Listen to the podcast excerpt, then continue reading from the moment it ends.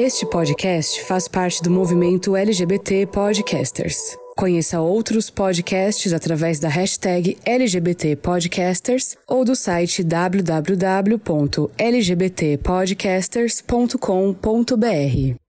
Não queimem as bruxas, mas amem as bichas, mas que amem, que amem, que clamem, que amem, que amem as travas também. Arrasou! Gente, Uhul, o episódio. Aqui passado no Xandon. Pois é, o episódio 34 já vem assim com tudo, né? É, queridos ouvintes do Songamongas, bem-vindos a mais um episódio desse podcast que traz tanta coisa gostosinha, abraços quentinhos, como foi o nosso último episódio.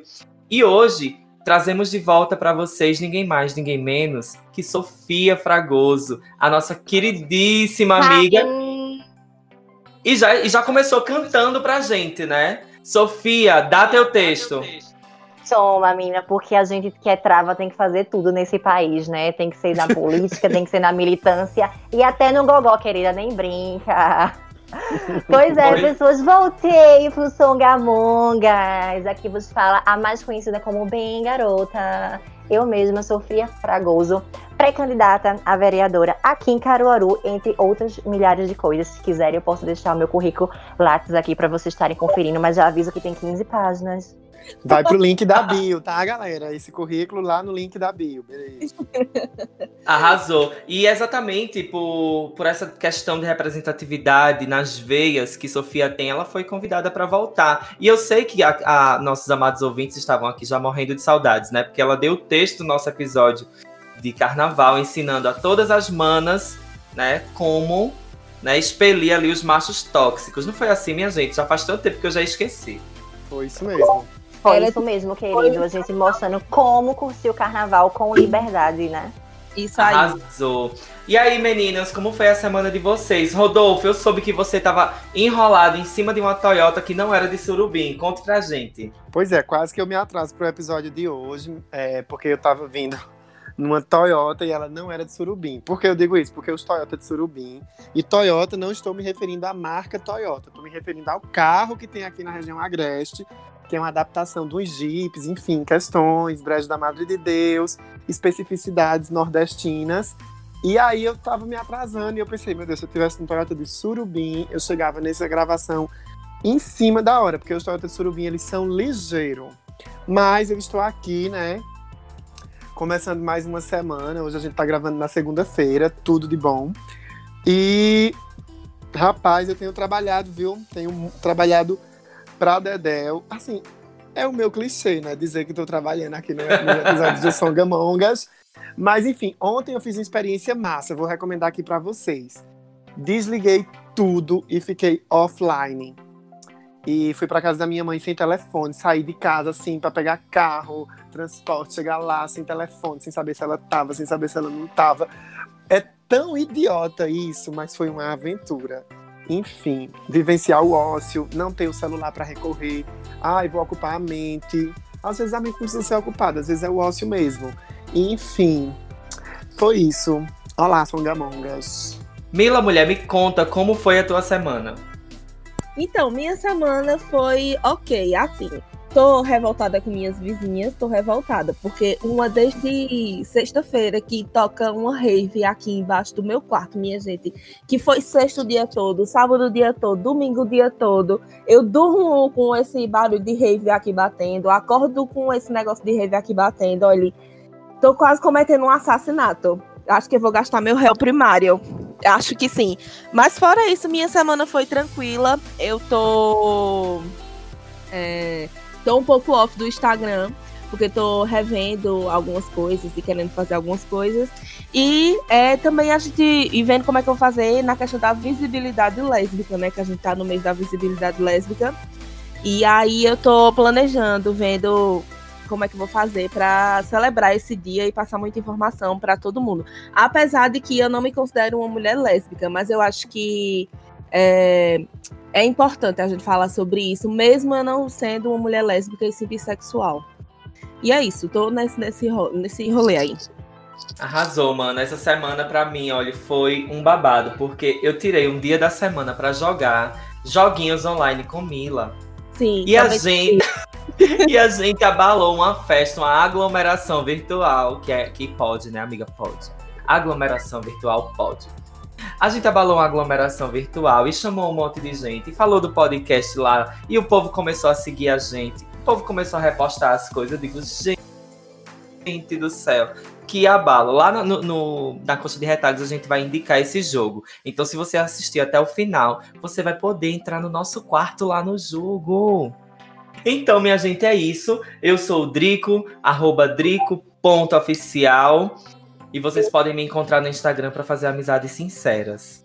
Eu sou a Mila, você me encontra no Instagram em todas as redes sociais como arroba Mila Vasconcelos. Eu sou Rodolfo, vocês me encontram também em todas as redes sociais com arroba RDOFOO. E aqui eu vou indicar vocês que procurem meu Medium, né, os, os blogzinhos, os posts lá que eu voltei a publicar. E juntas, juntas, minhas gente, E hoje, juntas. especialmente com Sofia Fragoso Bem Garota, nós somos as Songamongas! Roda a vinheta. Songamongas. Songamongas. Songamongas. Songamongas. Songamongas. Songamongas. Songamongas. A partir de agora. A partir de agora. A partir de agora. A partir de agora. Songamongas. Pois é, gente linda. Agora no episódio 34, a gente resolveu trazer algo que está muito em evidência é, essa semana, porque a, mal a gente pisca o olho, né? A gente já tem que lidar com tanta coisa da Covid e aí a gente, a- ainda por cima, tem que lidar com, com as agressões diárias que, que. Ai meu Deus, como eu tô enrolada? Tô, tô, tô o quê hoje? Tô louca. Ai, amiga, eu, eu só digo uma coisa, eu tô cansada. Estamos todos cansadas, entendeu? Porque a gente, todo dia, a gente tem, tem que é, aguentar esse tipo de coisa, sabe? Porque não é só os problemas que a gente passa na política, não é só os problemas que a gente passa muitas vezes é, no nosso dia a dia. Ainda tem o rolê do nosso governo cuidando da Covid, né? Que cuidando, não tá cuidando nada, é um desgoverno. E ainda por cima a gente tem que aguentar gente preconceituosa e escrota na internet todo dia. Tem que ter muita terapia, minha gente, porque não dá, não, não rola, não, esse rolê. Pois Ô, bicho, é. deixa eu fazer um comentário. Pois eu, eu acho que é por isso que eu sou muito aleatório, porque desde o meio da quarentena que eu resolvi não acompanhar mais. Eu entro no Twitter, vejo os trend topics ali, aí eu digo, ai meu Deus, ainda temos aí uns 15 dias antes do mundo acabar, bora lá. Aí eu olho, corro, saio, volto, mas sério, eu não tô nesse nível de estresse mais não, porque eu abri da parada, abri. Eu comecei a acompanhar recentemente essa polêmica aí com o Dia dos Pais, a Natura e tal, por, por ser da área de comunicação e tal, mas eu tô bem assim. É, não sei como. A minha posição é que eu acho isso tão tóxico que. Enfim, eu, eu tô meio esmurecido. Vou negar, não. Eu tô meio esmurecido. Eu tô borocochô pra, pra enfrentamento online. Eu tava Pois fazendo é. as contas aqui e eu cheguei à conclusão que a última vez que eu tive paz no Brasil foi quando eu tava no útero de manhã, de lá pra cá, menina. É só luta. Arrasou. Amei. É um abalo mesmo. Então a gente resolveu fazer esse episódio, né, pra gente tratar um pouco dessa coisa da liberdade dos corpos, da representatividade desses corpos, como a gente se vê no corpo do outro, como é que a gente se vê representado é, nos espaços de poder, nos espaços políticos, nos espaços de comunicação. E aí foi exatamente por isso que a gente trouxe Sofia Fragoso, que é a representação em pessoa, né, meninas? Né? Então é é a blogueira da representação. Quem não assistiu ainda os IGTVs, né, dos tutoriais de maquiagem que ela tem feito lá pra galera da UJS, meninas, olha, vocês estão perdendo os tutoriais de make, viu? Eu amei o tutorial de make de Sofia. Amei. Recomendo também. Make de Brasil, meninas. Se vocês quiserem, pode estar seguindo lá no meu perfil, arroba bem garota, com três As no final. Porque eu ensino a vocês como fazer uma make de Brasil, mas o Ministério do Bom Senso adverte. Se vocês quiserem mudar o país, não sigam o que eu passei na minha cara na make, tá? Fica a dica. Maravilha. Então, gente, é o seguinte: eu queria trazer aqui à tona. É, para a gente poder entender e, e ajudar os nossos ouvintes a entenderem, né? Porque a gente quando começa a conversar aqui sobre, sobre temas como esse tão importantes, a gente sabe que, na verdade, a gente está abrindo a sala da nossa casa para receber nossos amigos e a gente é, discutir sobre coisas que estão tão em voga na sociedade que a gente precisa entender para poder a gente seguir a vida, né? Como a própria Sofia já disse, né? A última vez que ela teve paz na vida foi quando ela ainda estava no útero da mãe dela. Então, amigas, a gente precisa aí fazer estra ter estratégias de como ter paz. E aí, para a gente entender, eu queria, eu queria abrir aqui para nossa discussão. Hoje a gente percebe é, que a gente precisa ter, ter liberdade, de, que a liberdade de expressão não é somente é, uma questão de fala ou de posicionamento. A gente percebe que a liberdade é uma liberdade do nosso corpo como um todo, né? Da, da, da, integralidade do nosso ser. Então, que tipos de corpos são esses que a gente identifica socialmente? Corpos que têm, que, que comunicam, que trazem uma carga de comunicação para as pessoas. Então, né, é, é, foi muito bom tu ter tocado nesse ponto do corpo, porque eu, eu, eu costumo ver o nosso corpo como sendo um corpo território, e esse território, ele ocupa um espaço, seja um, um espaço físico como um espaço de representatividade. E é muito importante a gente refletir sobre esse território que a gente ocupa, porque vai para além do nosso corpo físico, vai para o que a gente passa com esse corpo, né, e a gente percebe que cada vez mais é, pessoas que não estão dentro do, do dito, abre aspas, padrão da sociedade, elas estão sendo cada vez mais alvos, e sejam alvos de, de, de inspiração, né, para que continuem sendo vistas e e, e, e, viabilizando mais esse acesso desses corpos, né, à, à, mídia de uma forma geral, mas também como alvo de crítica. E a gente sabe que tudo que está à frente, é, enquanto vanguarda, as pessoas vão estar tá criticando. Só que a gente está em 2020 e parece que o mundo ainda não percebeu que não cabe mais é, certas críticas ainda estarem acontecendo, né? Como tu mesmo citou, e Rodolfo também aí, né? A gente teve aí a polêmica do, da Natura, né? Desse rolê do Dias dos Pais. A gente teve mi, milhares de outras questões, né, inclusive sobre gordofobia, porque a gente ainda tem pessoas que reproduzem coisas que são ditas, né? Como humor, porque eu faço uma crítica muito grande ao humor, porque assim as pessoas têm uma mania de achar que, tipo, se você tá rindo, é engraçado. Mas se as pessoas que estão ao seu redor, tem alguém que está ao seu redor ouvindo aquilo e não está rindo, significa que isso não é piada. A gente precisa exercitar isso cada vez mais nas pessoas. Só é engraçado quando todo mundo ri e ninguém se sente ofendido. Pois é, e aí quando a gente tenta visualizar esses tipos de corpos, né, que existem e, e, e as suas representatividades, é, eu poderia desenhar, eu vou desenhar um corpo aqui e eu colocaria para Rodolfo adivinhar onde esse corpo está. Né? O que é que eu, é uma, uma brincadeira inicial para a gente tentar entender que tipo de corpo e onde ele está. Vou desenhar o primeiro corpo. Esse primeiro corpo ele é um corpo branco, ele é homem e ele tem um cabelo liso. Onde esse corpo está, Rodolfo? Eu imagino que esse corpo ele esteja. Eu vou, eu vou ser bem específico. Hum, é, ele está em um banco, por trás de um balcão. Ele está em, em espaços políticos, ocupando lugares de poder é, e representatividade de um, de um total outro, enfim. Esse corpo branco, do cabelo liso, está nas universidades, é, em sua maioria, está na mídia, nas capas de revista, está no nosso inconsciente. Ele habita, inclusive, o meu inconsciente. Sofia, o corpo que eu tô pensando é de uma mulher trans, negra. Ela tem o cabelo cacheado, mas ela ama usar uns dreads umas tranças também. E ela é gorda e ela é muito fashion. Que, em que lugar esse corpo tá? Olha, não sei para vocês, mas para mim esse corpo está ocupando a fachada principal da capa da Calvin Klein. Pois é, querida, porque esse corpo para mim define o corpo de Jair Jones, que é uma modelo maravilhosa, que ela é trans, que ela é preta, que ela é gorda e que ela estava ocupando a, a capa de uma da, das marcas mais reconhecidas, é, uma das mais reconhecidas, né?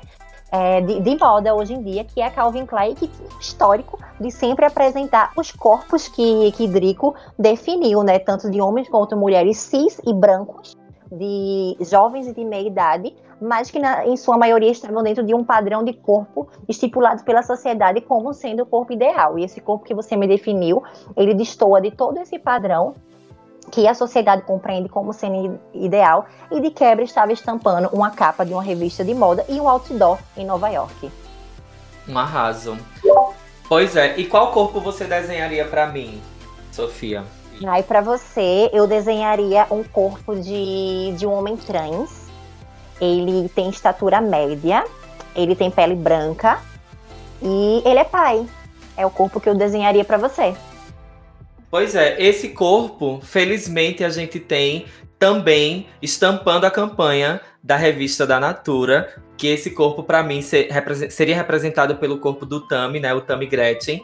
É, e esse corpo, para mim, deveria não só estampar essa campanha, como tantas outras campanhas é, na mídia.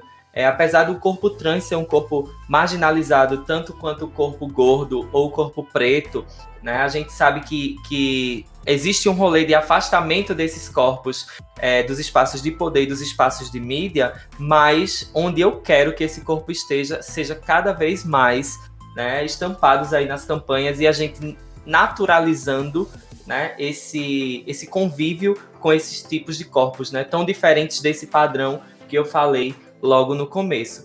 E aí, é, fazendo esses desenhos de, de, corpos que a gente acabou de fazer, é, a gente percebe que os tipos de corpos que a gente mencionou são, tem corpos que são subalternizados e corpos que são hegemônicos. O que poderia ser isso, né? Os corpos subalternizados são aqueles que é, tem alguém que está querendo que essa galera não apareça e viva sempre à margem social. E o que seria estar à margem social? É, estar longe dos direitos garantidos e assegurados, né? Direitos à saúde, direito é, ao bem-estar social. E os corpos hegemônicos são aqueles que historicamente já vêm trazendo para a gente, já, já vem dominando, né? É, a gente sabe que somos um país colonizado, né? O Brasil foi colonizado e nós temos por muitas vezes um comportamento de colonos, né? De pessoas colonizadas. A gente aceita muitas vezes que é, a, o que traz normalidade aos nossos olhos é o branco, é o liso, é, é o cis, né? Então a gente percebe que esses últimos anos a discussão é, de normalização dos outros tipos de corpos ela tem sido intensa e cada vez mais aparece aí na mídia, cada vez mais também acontecem grandes embates, como Sofia mesmo disse, né? Quando a gente começa a, a, aparecer causa um tumulto, mas eu acredito que é a partir desse conflito que a gente vai conseguir normalizar e naturalizar é, esses corpos. Então, trazendo essa questão de corpos subalternizados e hegemônicos, eu queria saber de ti, Sofia, que vive aí num rolê de representatividade super forte, né? É, como é que você vê hoje esse embate de, de, do que é hegemônico e do que é subalterno. Você acha que, que a, a galera que teve seus corpos subalternizados, ela hoje, essa galera já se sente mais orgulhosa de si e, e tá assim, indo para cima, tá se mostrando, tá correndo atrás do seu espaço? Como é que tu, tu vê esse rolê?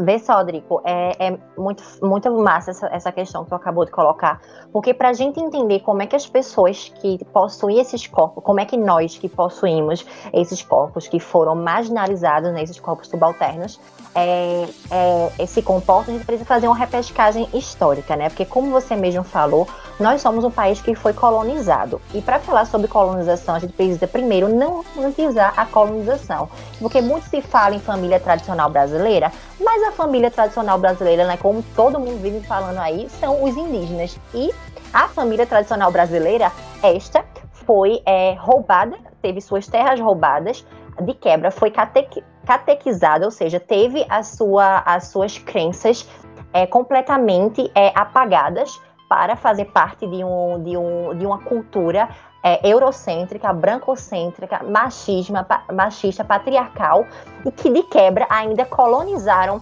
outros povos e trouxeram esses outros povos até o Brasil, né? E aí eu já falo da população é, negra, da, da população afro, afrodescendente. Então a gente teve todo esse processo de primeiro de de fazer com que essas pessoas elas perdessem todo e qualquer contato com aquilo que, que fazia parte da sua origem para ser introduzido dentro de, de, de uma cultura, né, empurrada literalmente de, de goela abaixo. E a gente já teve um processo de, de abuso, de estupro, para poder formar a população brasileira. Então, de fato, nossa, a nossa população ela, ela é formada por um, uma ruptura de crenças, é, uma, um, um roubam terras se apropriam de coisas para criar a população brasileira. E quando a gente tem uma população e uma civilização que foi montada é, em cima desse, dessa situação, a gente começa a, a, a, perceber que até hoje, milhares de anos depois que tudo isso aconteceu, a gente ainda reproduz muito daqueles que nos colonizaram. Né, que foram o, o, o, o pessoal europeu, que foram as pessoas brancas e, e, e tudo mais. E aqui eu já peço licença para fazer algumas colocações, né? Porque eu também me encontro enquanto pessoa branca e assim, só porque é, eu sou militante, só porque eu sou trans, também não, não, não faz com que eu não já, já tenha reproduzido muito mais racismo. Hoje em dia a gente tem toda uma questão de não reproduzir isso, mas é, tem coisas que estão tão intrínsecas dentro do, dentro do, do, do nosso convívio que a gente acaba reproduzindo. Mas para a gente entender como é que esses corpos eles, é, eles estão se, se mostrando hoje, a gente precisa entender o que foi que impediu que esses corpos se mostrassem hoje. E é todo um sistema. E que sistema é esse? É o sistema capitalista né? Porque a, a, pra gente, a gente se questiona, tipo assim, ah, por que, que é, só hoje a gente está vendo é, pessoas gordas estampando marcas de lingerie?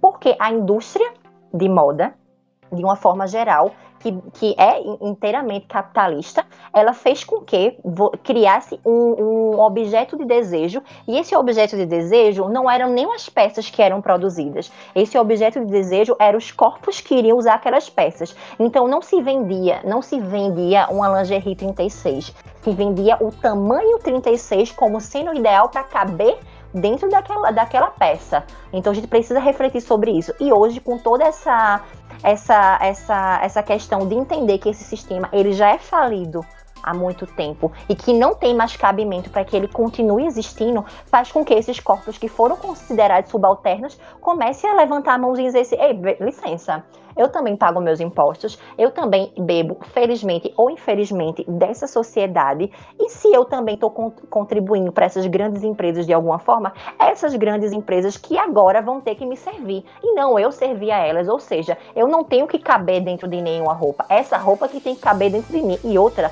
eu não tenho que me adaptar a nenhum espaço. Esse espaço que tem que se adaptar a, a mim.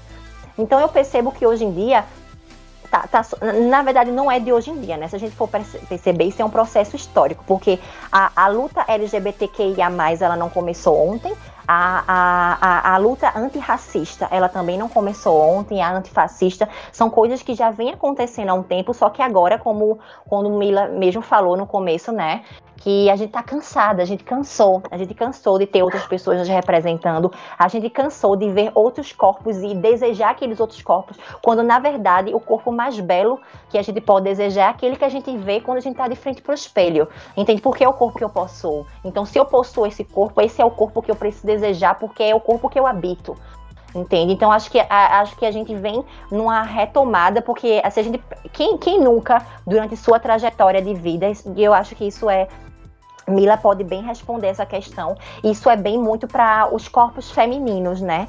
Que tipo assim, quem qual foi a menina que durante sua trajetória de vida, em algum momento, alguém chegou para ela e começou a dizer que ela não deveria usar essa roupa ou que ela deveria caber em determinada roupa, entende? Porque aí já entra uma questão de sexismo e, e tudo mais. Então a gente viveu uma trajetória de vida onde a nossa criação foi baseada em atingir ideais que não eram nossos e de atingir expectativas que não eram nossas. E agora a gente vem numa retomada de, de posse desse local de fala e dizer assim: eu não vou atingir a expectativa de ninguém a não ser a minha própria, eu não vou almejar nenhum outro corpo a não ser entender respeitar o meu corpo, porque eu acho que o corpo não é a questão de aceitar, é uma questão de respeitar o seu corpo. Por que, é que eu vou estar fazendo algo que vai estar agredindo o meu corpo se eu aqui habito ele, entende? Mas eu também já digo que esse debate, ele também é um debate, é um debate muito branco. Porque se a gente for seguir o viés do, do feminismo negro e da luta antirracista, a gente percebe que essa pauta de corpo, ela já é um pouco diferenciada, entende? Então aqui eu acabo falando do meu local de fala mesmo, de, e da minha experiência enquanto, enquanto travesti, enquanto mulher trans, dessa necessidade, porque eu mesma me, me, me é, descobri enquanto pessoa trans, com 16 anos de idade, mas só pude externar e vivenciar a minha travestilidade, né, a minha transexualidade, a partir dos 20 anos de idade. E até dois anos da minha transição, porque eu estou em quatro anos, né, para completar quatro anos de transição, eu, eu tinha uma necessidade de atingir um ideal de beleza e um, e um ideal de um estereótipo físico que não era o meu. Porque sempre me cobrava, ah, não, você quer ser mulher, então você tem que ter um peitão, você tem que ter um cabelão, você tá muito magra e não sei o que. E, tipo, depois de um tempo que a ficha caiu, eu falei, peraí, por que, que as pessoas estão definindo o que é uma mulher para mim? Se eu me sinto mulher, se eu sou uma mulher. Então, se eu me sinto mulher, se eu sou uma mulher, o meu corpo, ele é de mulher. Inclusive, é, já quebro aí o viés da, da biologia, né? Que fala que vagina é para mulher e pênis é para homem. Não se eu tenho um pênis e o meu corpo é feminino, então o meu pau é um pau de mulher. Eu sinto me informarem, meus amores, mas também temos pau de mulher, assim como também temos buceta de homem. Arrasou. E aí, como tu tratou na tua fala é, a questão do, dessa representatividade e, e dessa coisa do, do da, da, indústria querer que a gente caiba dentro do, do, do, que essa indústria produz. Aí você citou Mila. Eu queria que tu, Mila, trouxesse. Quando é que tu se sente com um corpo subalternizado, visto que tu, tu traz toda essa discussão da, do body positive, né? Tu, tu trata essa coisa da normalização do corpo gordo, inclusive tu posta fotos maravilhosas para empoderar outras, outras mulheres é, de tamanho maior. O que é que tu tem para trazer para a gente sobre essa coisa do, dessas tentativas de subalternização do teu corpo? Então, é, Sofia já falou muita coisa que, que eu achei maravilhoso. Mas, assim, no meu, no, como mulher gorda, eu sinto que durante muito tempo, na verdade, assim, vamos lá, como militante, primeiro, eu percebo que existem muitos militantes dessa causa que eles estão, sim, cansados, porque não é fácil, minha gente, não é fácil a gente ficar batendo na mesma tecla todo dia sobre uma coisa, sabe? A gente vê aí recentemente, teve recentemente o, a questão da Bia Gremion, né? Que ela é uma modelo é, plus size, ela é uma gorda maior, e ela postou uma foto com o namorado dela, é, que inclusive é um homem trans, o namorado dela, e ela dizendo assim nessa foto, né? Na imagem ela tá ilustrando que tudo bem, porque ela é uma mulher gorda maior e o namorado dela é um homem trans é magro. E ela tava dizendo nessa foto que tudo bem você, você ser maior no caso, o seu corpo ser maior que o do seu parceiro. Que é muitas vezes o que eu passo, porque minha, minha esposa ela é magra e eu sou uma pessoa gorda. E aí é, é tipo normalizar essa relação, porque as pessoas é, têm vergonha, tipo, às vezes é, as pessoas acham que, que não devem namorar ou se relacionar com pessoas com corpos diferentes, quando isso não importa, minha gente, não importa. E aí, é, a gente teve um humorista flopado, que eu chamo ele de humorista flopado mesmo, que ele fez, ele decidiu fazer uma piada com essa foto, com esse corpo, com essa representação. E aí, é, assim, pra gente que é da militância, é você, você entrar na rede social e você vê um humorista que tem, tipo, um milhão de seguidores, ou mais de um milhão de seguidores, e ele pegou uma foto sem autorização daquela mulher e daquele casal e postou lá com o intuito de fazer graça e aí você desce nos comentários e você vê, tipo, o tanto de comentário, assim, escroto e ridículo que as pessoas estavam comentando e achando que, que tudo bem, porque é, é humor, é piada, é uma coisa tipo assim. Então, assim, eu fico pensando realmente se essas pessoas, elas realmente acham que a partir do momento que você tá ofendendo uma terceira pessoa, é, vai ser engraçado, sabe? Eu, sinceramente, não acredito nesse tipo de humor. Eu acho um humor péssimo. Eu acho que, tipo, você pode. Tem tantas formas de fazer humor. Você pode rir da sua situação, você pode rir de outras coisas, mas você querer inferiorizar e marginalizar uma pessoa só porque ela é diferente de você e você ainda achar que isso é humor é, tipo, absurdo, sabe? E aí, é, como. Então, assim, é, a militância, eu vejo ela muito cansada, porque quantas vezes a gente bate nessa tecla sempre, do tipo. É, Ai, gente, não, não se faz piada com isso. Isso é o corpo de uma pessoa, aquela pessoa é diferente.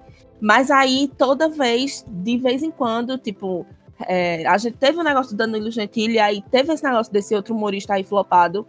E, e a gente toda vez tem que estar tá batendo nessa tecla. Parece que a gente não anda, sabe? Mas eu entendo que a gente vive num Brasil, num país que, tipo, há 10 anos atrás, isso não era comentado, isso não era discutido.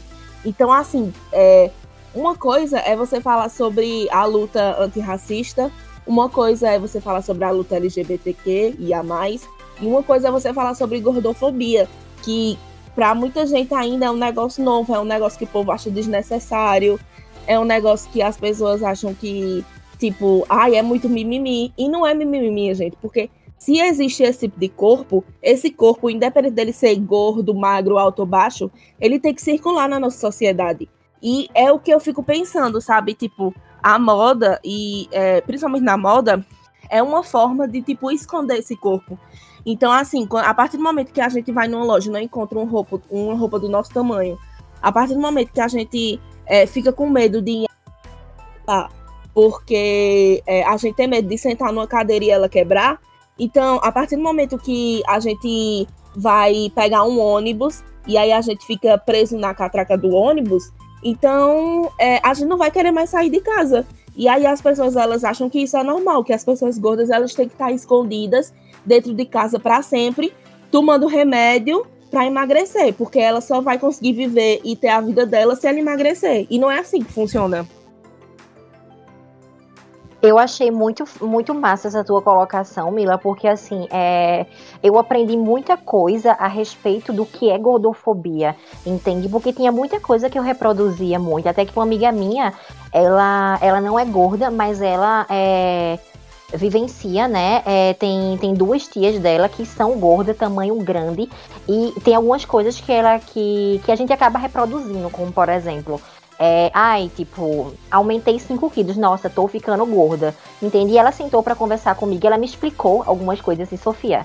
Se você entra numa loja de departamento ou em qualquer outra loja e você acha o seu tamanho, se você não, não fica presa em um catraca de ônibus, se você não tem medo de sentar em uma cadeira e quebrá-la, você não é gorda apenas você aumentou de peso, você não engordou, você não está comendo, você, você não está com vontade de comer gordice, você está com vontade de comer lanche, entende? Então, algumas coisas que eu não me atentava, que eu mesma reproduzia, e assim, não, eu não engordei, eu aumentei de peso. É totalmente diferente, entende? Isso foi surreal porque meio que acendeu uma luz assim na minha cabeça para milhares de outras, de outras coisas, porque está infelizmente interiorizado que essas coisas são normais, são, são comuns de se falar, tipo, ai, você tá gorda, você tá feia. Não, não tá.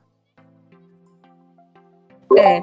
E quando a gente fala sobre gordofobia, é, até tem um Instagram maravilhoso que eu vou recomendar aqui. O nome é Gorda na Lei é sobre coisas é, gordofóbicas e como as pessoas, quando sofrem esse tipo de gordofobia, como elas podem é, processar e tomar as medidas legais cabíveis, porque sim, dá para processar e dá para sabe, a gente não precisa só ficar mais aguentando calada isso. E aí ela ela ela é, define a gordofobia em três tipos. A primeira gordofobia é a gordofobia consciente, que é aquele negócio assim do tipo todo corpo gordo é feio. É a repetição, a ridicularização voluntária e intencional daquele corpo gordo. Então, assim, é aquele bullying, o famoso bullying.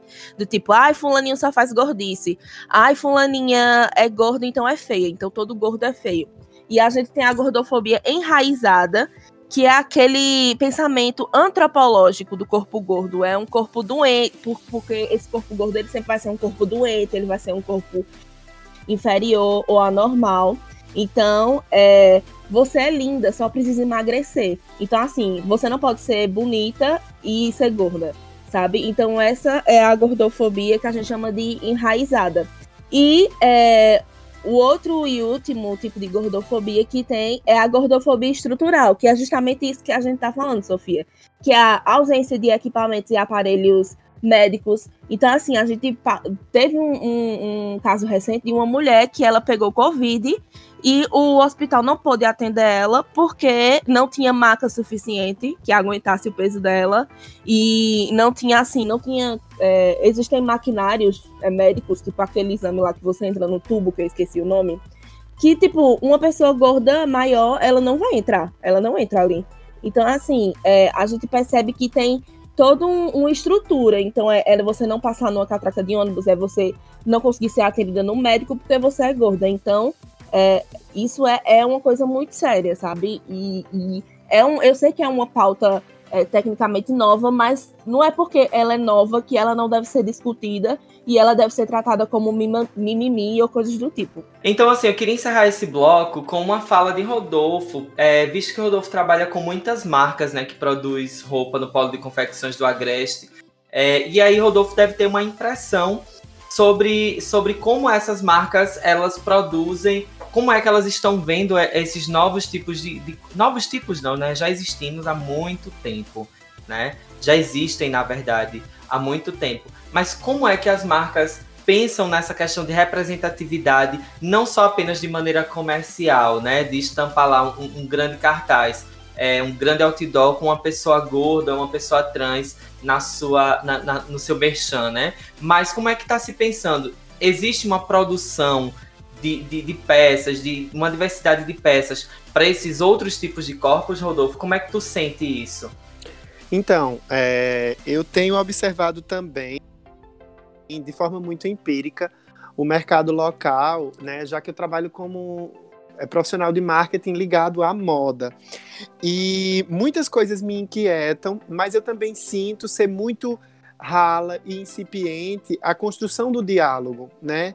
Incipiente porque quando eu olho para a questão da gordofobia e eu procuro uma referência de quem está discutindo isso, eu tenho Mila, eu tenho algumas outras pessoas que fazem essas discussões ali num ciclo muito pequeno, né, que ainda não, não se colocam na rede social. Aí eu tenho grupos que movimentam a cena LGBT, mas que também estão cansados. Às vezes eu sinto que, que é um pouco disso né? Às vezes fica muito a cargo de uma única pessoa e essa pessoa tem suas vidas, enfim. Então eu vejo que as empresas, elas talvez estejam sendo provocadas a construir mudança. A, essa pandemia está levando todo mundo a ressignificar, por exemplo, a venda online, a venda presencial. Isso é um rolê que as empresas estão sendo provocadas, estão sendo convidadas meio que forçadamente a mudarem o, o, mindset, né, como se diz, o esquema de trabalho, o jeito de se ver para outra coisa.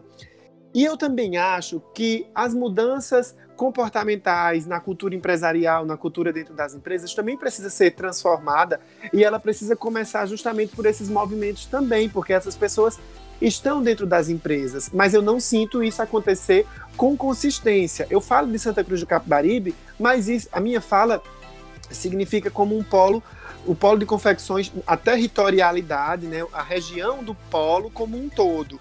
Porque é, é, eu vou pegar um, uma, um, um, pedaço da fala de Sofia, quando ela diz assim: isso está muito é, arraigado, a gente aprendeu a ver o mundo desse jeito, crescemos e estamos mudando o jeito como a gente vê as coisas. Com leitura, com aprendizagem, com um vídeo no YouTube, com uma conversa no bar, com os amigos, com os songamongas, enfim eu vejo que, que eu, eu acho as coisas tudo muito processo. Por isso que ah, de vez em quando eu e Drica a gente começa a conversar coisas, por exemplo, sobre a cultura do cancelamento. Mas enfim, isso é um parêntese. Mas veja, eu vejo as coisas como um processo e eu vejo que as empresas, por exemplo, nesse, nesse, nesse meu campo de alcance, elas podem estar abertas se essa conversa começar, mas eu não sei ainda, assim, na prática, se essa conversa. É, é, com, quem vai fazer essa conversa? Eu já tive algumas conversas, algumas é, é brainstorms assim na quarentena com uma amiga, que é Rafa, e a gente estava é, pensando: vamos montar uma consultoria para a gente ir nas empresas falar dessas questões, para a gente conversar com o RH, para a gente pensar, porque eu e Rafaela somos profissionais de comunicação. Então, como é que a gente entraria? Vamos lidar com o RH das empresas para a gente é, criar, não era nem fazer orientações, mas criar conversas e soluções onde essas questões pudessem ser feitas na comunicação interna. né? A questão do banheiro, a questão da cor de um, da cor do outro, a questão enfim, tanta coisa que tem, né? Os termos a se usar, gordo pode, não pode. Esses dias a gente convidou Mila para fazer os stories no Moda Center Santa Cruz, que é onde eu presto serviço como criador de conteúdo, e Mila foi explicar que pode falar que a, a, usar a palavra gordo. Não tem problema, vai depender da intenção. Uma pessoa que é preta, não tem problema dizer que ela é negra preta. Agora, se você diz moreninho, às vezes você diz numa intenção interessante, numa intenção boa, mas você está é, é, usando de um eufemismo, né, uma figura de linguagem para não dizer a coisa em si, como se a coisa em si fosse algo ruim. Então veja, essas camadas de entendimento, elas elas ainda estão para ser todas descascadas. É como uma cebola que a gente vai ter que descascar muita coisa.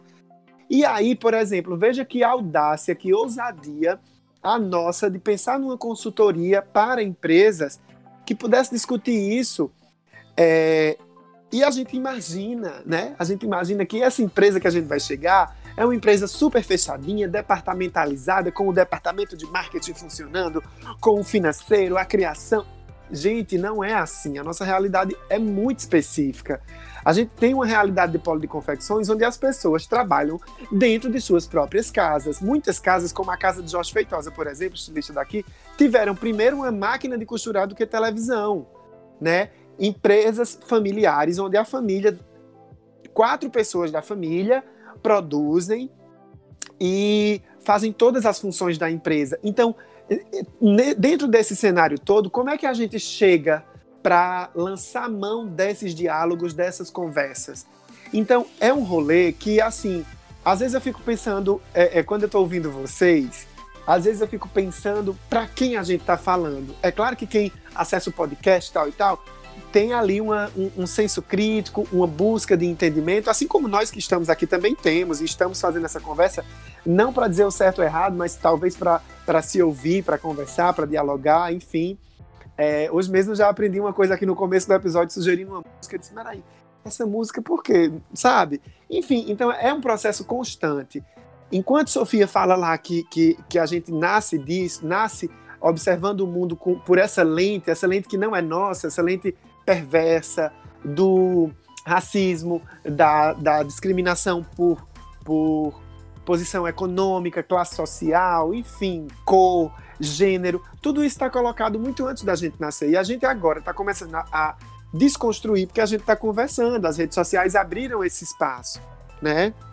Então, assim, nas empresas, pegando a resposta bem no que Drico perguntou, eu vejo que tem espaço, mas eu não sei quem vai ocupar esse espaço. É, aí você me pergunta assim, sim, outdoor e as campanhas, hegemonicamente o polo de confecções vende uma moda de pessoas brancas. Para você ver, a gente vende, é, enquanto polo de confecções, para uma maioria de Nordeste. E uma maioria, por exemplo, de mulheres baianas, são as sacoleiras que vêm comprar no Moda Center Santa Cruz, no, na feira, no Parque das Feiras é, de Toritama, na Feira da Sulanca em Caruaru, enfim. Então veja, essas mulheres elas chegam no polo pelo na excursão, no ônibus, aí passando pela BR, e elas só olham para as propagandas e as propagandas só tem mulher branca e magra.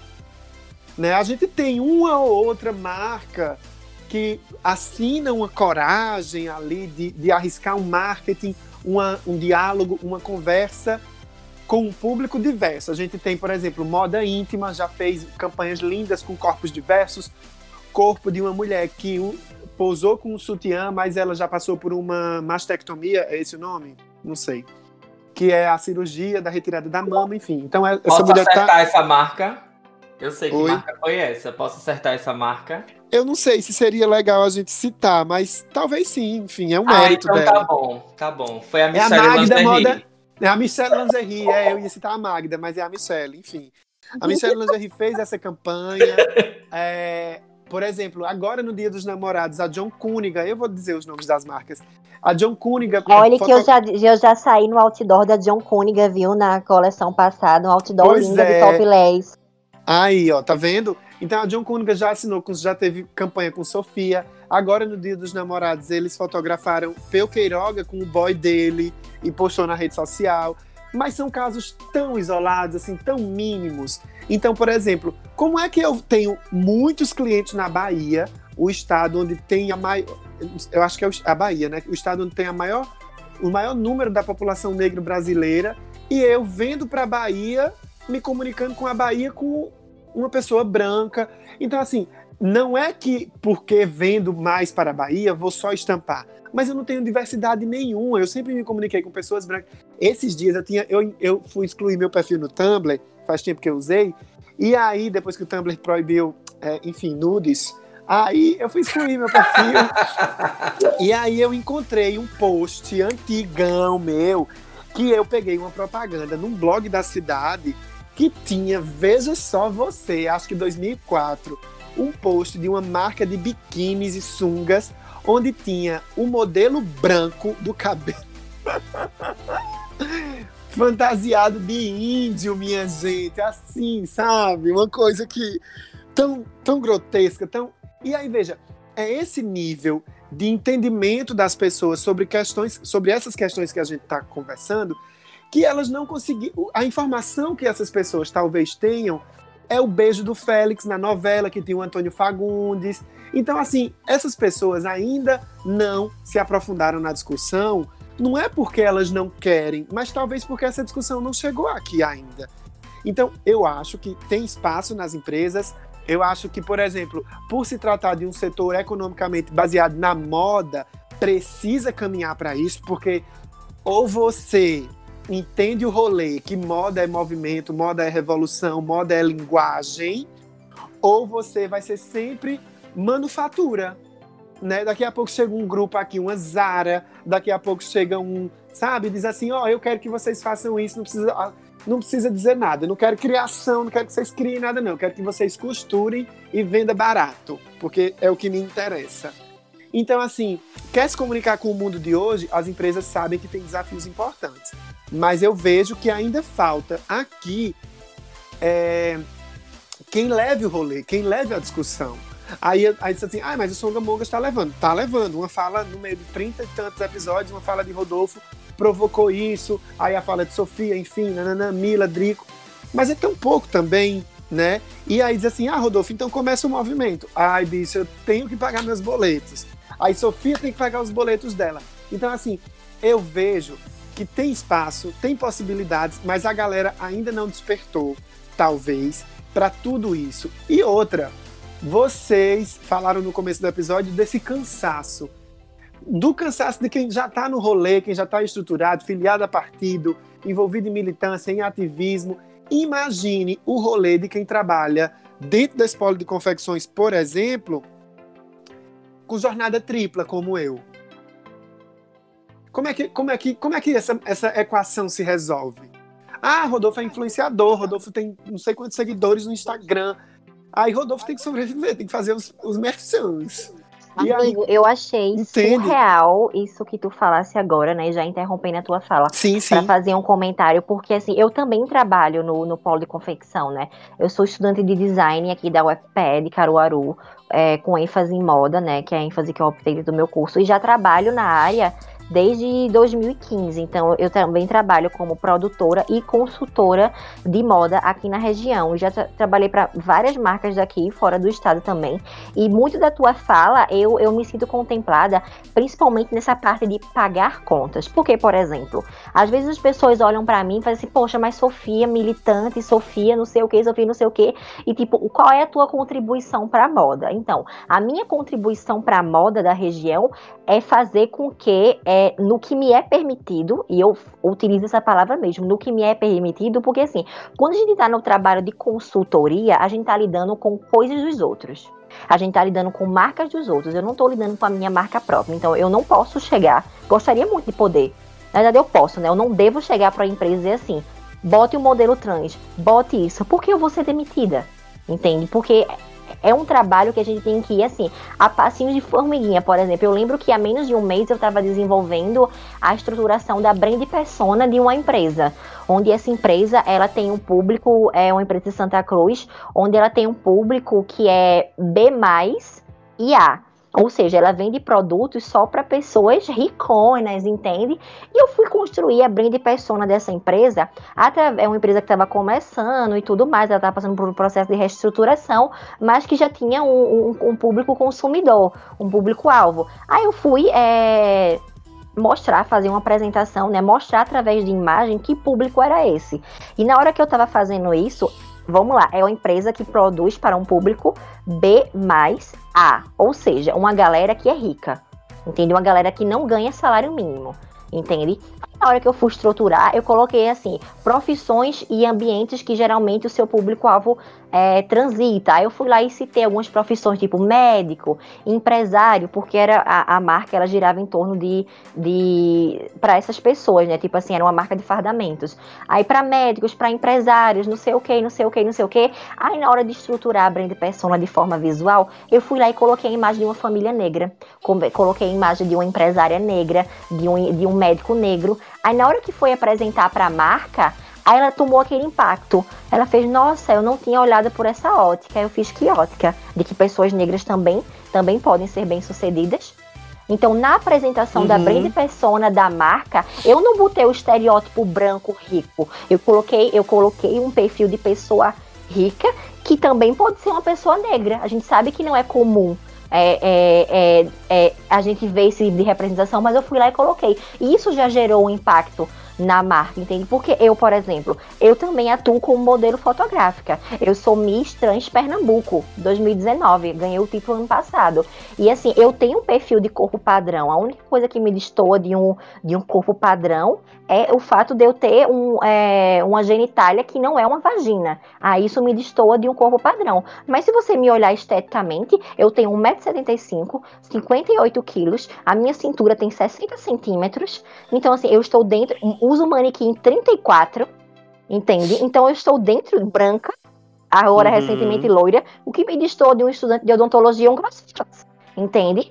Aí uhum. eu tava eu tava lá e tipo assim, e mesmo assim as pessoas não me chamam para modelar não me chamam para modelar. E as marcas que me chamam para modelar e as campanhas que eu já estrelei até hoje sempre foram campanhas direcionadas para um público LGBT, direcionada para algo específico. E eu acredito, eu parto do princípio que se existem pessoas cis que estão nos interpretando, nós também devemos interpretar pessoas cis também podemos interpretar pessoas cis, ou seja, muito massa me chamar para uma é. campanha e dizer assim, olha, temos uma travesti, temos uma pessoa trans nessa campanha, mas também me chamem para uma campanha como eu sendo uma modelo como qualquer outra, entende? Pois é, eu, eu tenho caminhado assim, uma coisa que você diz assim, pelo que me é permitido, né? Exatamente. Quando a gente está atuando no mercado como profissional, a gente vai, sugere, propõe, mostra dados, tenta convencer com o máximo de cientificismo possível, né?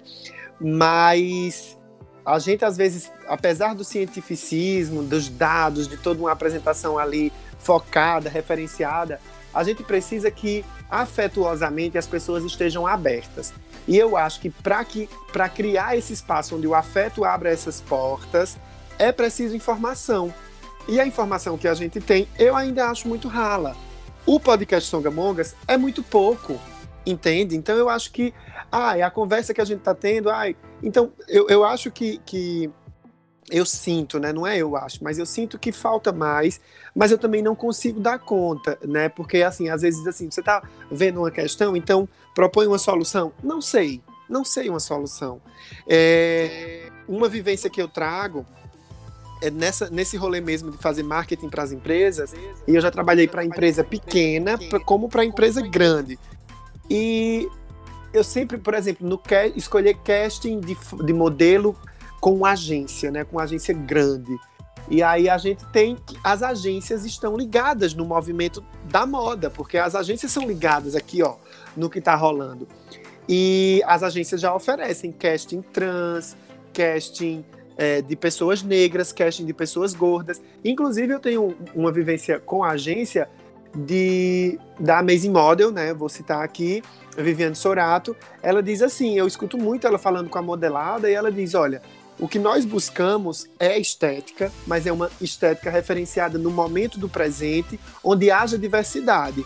E aí ela falou uma coisa uma vez que eu nunca esqueci, é que ela diz assim: nós queremos que vocês tenham atitude. Atitude diante da câmera, atitude diante do cliente, que vocês compreendam que a pose que vocês está, estão fazendo conta a história da coleção, que vocês sejam modelos para além de vestir uma roupa, mas que vocês carreguem a história da coleção e de vocês também, né? Muito, muito conectada né, com essa história de modelos influenciadores, modelos que geram conteúdo. E aí a gente tem, por exemplo, as agências que as agências grandes que atendem o polo, eu sei com certeza que a maioria delas já está ligada no rolê. Mas aí, por exemplo, em reunião dessas para fechar casting de desfile, para fechar casting de campanha, e eu lembro que assim, campanhas e mais campanhas uma atrás da outra, eu sentava e dizia assim, olha, no meu olhar aqui como profissional de marketing, enfim, eu nem fazia esse texto todo, mas eu já colocava ali as fotos de modelos brancos, modelos negros, modelos meninas com cabelo coloridão, né, para trazer uma dinâmica no olhar da marca, para a marca se renovar. Mas eu nunca, eu juro a vocês, eu nunca emplaquei em trabalho de campanha de marketing como aqui, eu nunca emplaquei diversidade. Porque não depende só de mim, né? Aí depende da, da pessoa que faz Uhum. o, o, o, a coleção, aí depende do dono da marca, da dona da marca, da esposa do dono da marca, da tia que mora lá no Tchererê e que diz não. Então, é uma coisa tão grandiosa, tão estrutural, que ela, não- e ela não sendo discutida, é muito, sabe assim, é, agulha no palheiro, é agulha no palheiro que se diz, eu não sei, uma gota no oceano. Mas, É um rolê. eu digo Então, esse é babado, é babado. Amigo, mas é por isso que a gente tem que abrir o diálogo sempre com as pessoas. E quando eu falo diálogo com as pessoas, eu falo com todo mundo, desde a da sua vizinha, a- de preferência que não tenha rave na, na que fique uma rave debaixo do seu quarto, mas é, desde a sua vizinha até o motorista do Uber, até a sua própria família. Poxa, quantas vezes a gente, eu mesmo como mulher feminista, Quantas vezes eu tento conversar com a minha mãe sobre coisas de feminismo que ela olha pra mim e diz: Ai, Camila, pelo amor de Deus, lá vem tu conversar essa história. Então, assim, é a gente fazer esse trabalho de base e tentar dialogar, mas não só com as pessoas que sempre nos escutam, mas dialogar com as pessoas que não, no- não nos escutam, mas que dão espaço pra gente poder falar sobre isso. Porque a partir do momento em que essa pessoa entende algo, é, algo nesse sentido, ela já vai dizer assim: Poxa, é, a marca tal vende roupa plus size, mas eu nunca vejo é, no, nas redes sociais uma mulher gorda, por exemplo. Então eu não vou comprar nela. É sobre Tá. sair da nossa bolha, entende? Porque isso é uma coisa muito Claro. frequente aqui na região, de tipo assim, aí tal marca vende plus size, aí você vai lá no canto da loja, num canto que tem uma iluminação péssima, umas peças que estão jogadas em cima de outras peças, assim, ali, ó, na e ali no fundinho é onde tá a nossa parte plus size. Por que não exibe? Tem muito processo para a gente viver diante disso. Eu acho que as pessoas. Eu, eu, eu sempre vou partir do pressuposto de que as pessoas estão abertas a aprender. Todos os pequenos comerciantes, e eu acho, inclusive, que os pequenos comerciantes são os que estão mais abertos a aprender. Sabe? São pessoas que, que estão caminhando para crescer, que têm essa, esse, esse ideário de prosperar na, na vida, no trabalho, enfim. E eu lido muito com esses pequenos comerciantes e eu vejo eles muito mais abertos a aprender que os maiores. Então, mas mesmo assim, eu parto do pressuposto de que todo mundo gosta e quer aprender. Só que a gente, eu, eu penso que o jeito, o jeito como a gente precisa se aproximar ou propor ou dizer assim, gostaria de aprender. Esses dias eu fiz isso com uma pessoa que elogiou o cabelo, o cabelo da filha da outra, dizendo que o cabelo da filha da outra não era ruim. Ai, que elogio doido. Aí eu peguei e disse: Olha, deixa eu te. Eu tenho uma coisa para te ensinar. Tu quer aprender? Aí a pessoa se des... ela se desarmou porque ela ia vivenciar uma coisa que ela ia ganhar, né? Então eu acho, eu, eu penso, talvez, enfim, eu odeio, eu acho. Mas eu penso assim, que a gente tem muito para caminhar e a gente precisa ter mais episódios de Songamongas, ter mais convidados, mais Sofias, mais Milas, mais Dricos, é, para que esse movimento possa acontecer, para que essa, né, é, essa coisa. Eu confesso para vocês, pegando aqui na fala da Mila e já encerrando, senhora ministra, eu confesso para vocês que eu tenho tido mais qualidade de vida emocional enfrentando menos. Eu juro a vocês, sabe? Porque quando a gente entende que o outro tem um limite, que o outro não se abre para aprender, meu amor, vida que segue. Porque aí, se, se eu estou organizado com um grupo e esse grupo faz ações, aí tudo bem. Agora que sozinho, no Uber, sozinho, na fila do pão, eu só quero comprar meu pão. No Uber eu só quero chegar. Se o Uber disser, ó, eu juro a você, se o Uber disser assim, vamos até a casa de Mila, lá do difusor, até a casa de Mila e Adriano, e ele disser assim, vai tocar é, música, como é o nome? Música daquele Michel Teló. Ai, se eu te pego. Olha, eu boto meu fone, vou escutando com você, maravilhosa. E eu só quero chegar. Tu tá entendendo? Então, assim, um dia eu, Mila, Drico, vamos fazer uma reunião ali na praça e vamos chamar o motorista do Uber para ouvir. Que nem os pastores pregam no meio das feiras. Beleza. Agora, quando eu estiver na minha, no meu caminho para casa de. Eu não vou, não, Mila, não vou. Porque eu já vim pensando na pauta do episódio, eu já vim pensando no abraço de Pietra, eu já vim pensando em Milene, para dar um cheiro em Milene. Eu quero outra coisa. Aí eu, eu consigo, né, ter qualidade emocional Pois de vida. é. Mas enfim, amigo, Amigo, caminhos, eu- processos. É, eu acho esse ponto, eu acho muito interessante a gente, aquelas, né, que adoram problematizar. Eu acho muito, eu acho muito massa esse, esse, esse ponto que tu colocou aí agora, porque assim, a gente também precisa refletir sobre essa questão, porque é um privilégio você, você optar por, por ter saúde mental, é um privilégio, né? Uhum. Sim, De- porque, sim. por exemplo, é, não tô dizendo que você tá errado, não. Longe de Sim, mim dizer isso. entendo. Mas claro, é só entendo. pra gente refletir, porque, por exemplo, é, é uma coisa que eu venho dizendo bastante, né, no, no, no- no- nos diálogos, né, que eu sou convidada pra participar, ou que eu me intrometo mesmo, que, tipo assim, eu não tenho a menor obrigação de instruir ninguém. Eu, Sofia Uhum. Fragoso, mulher Uhum. trans, é, nordestina, é, transfeminista no, no recorte, que está no país que mais mata pessoas LGBTQIA no mundo, e de contrapartida é o país que mais consome pornografia relacionada a esse mesmo segmento. É, eu não tenho a menor obrigação, não tenho a menor obrigação, mas eu cheguei à conclusão durante toda a minha trajetória de, de me reconhecer e de, e, e de me entender enquanto pessoa trans e travesti, de que é, porque assim, é uma coisa que eu abracei, né? É, é como. É, parece, parece até que eu tô dizendo que eu não tinha outra opção, mas eu realmente não tinha outra opção, entende? É, existem situações sei. que a gente não tem outra opção. A gente. é, é, eu, é, tipo assim, se eu não chegar para aquele Uber e disser que ele tá sendo escroto, a próxima passageira que vai vir depois de mim, que pode ser uma travesti também, que não tenha tantas, tanta passabilidade quanto eu, seja agredida. Entende? Uhum. Eu, se eu tô na Claro. fila do. Não, é, entende? É, tipo, é, são pontos de vista, entende? Eu tô dizendo uma coisa que eu tomei pra minha vida, Pra que si, é a sim, militância, claro. né? Onde eu, Uhum. onde eu chegar, que eu perceber que tem algo que tá me incomodando, eu vou gritar, porque durante 20 anos da minha vida eu fui silenciada. Então, eu Claro. vou incomodar, porque durante 20 anos da minha vida eu fui incomodada por estar fazendo parte de uma carcaça que não me representava. Entende? Então a Uhum. gente também precisa entender essa. É. Não entender, né? Mas, tipo, ex- ex- exercitar esse local. Porque, tipo assim, a gente não tem uma fórmula. Não existe uma fórmula mágica pra gente sair desse buraco que a gente tá. Mas como a gente tava pegando o gancho da moda, eu acho que uma das saídas.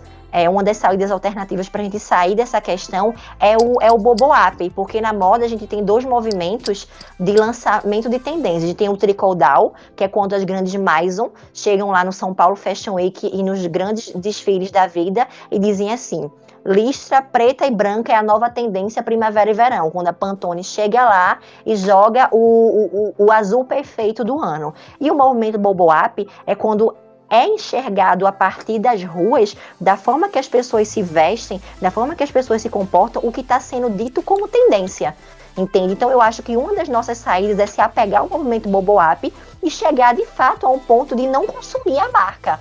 Entende? Uhum. Tipo, não, não é fazer a política do cancelamento, mas é chegar e dizer assim: olha aqui, querida, sua marca, eu não, meu corpo não vai se adaptar à sua marca. A sua marca que tem que se adaptar a mim, que também posso ser o seu público-alvo. Então, é se você, não tem, se você não tem peças para mim, meu amor, eu não vou consumir nem incentivar as suas peças até você se tocar que né? Porque a gente, a gente, enquanto, enquanto consumidor, precisa entender que o poder está nas nossas mãos. O poder está na mão do povo de uma forma geral. Entende? O poder está na mão do povo. Quem é que elege político? O povo. Quem é que compra? O povo. Então, assim, se a gente parar de comprar, se a gente parar de eleger políticos bostas, as coisas vão para frente. Então, a gente despertar a consciência política nas pessoas. E quando eu falo consciência política, não é a política de politicagem, é a política de uma forma geral. Porque a política, na verdade, é uma escolha, uma tomada de decisão. Só que nós fomos, historicamente, é, de, de, é, deseducadas a achar que política é algo ruim, que política é só votar em alguém. Não. A partir do momento que eu decido não comprar na Zara,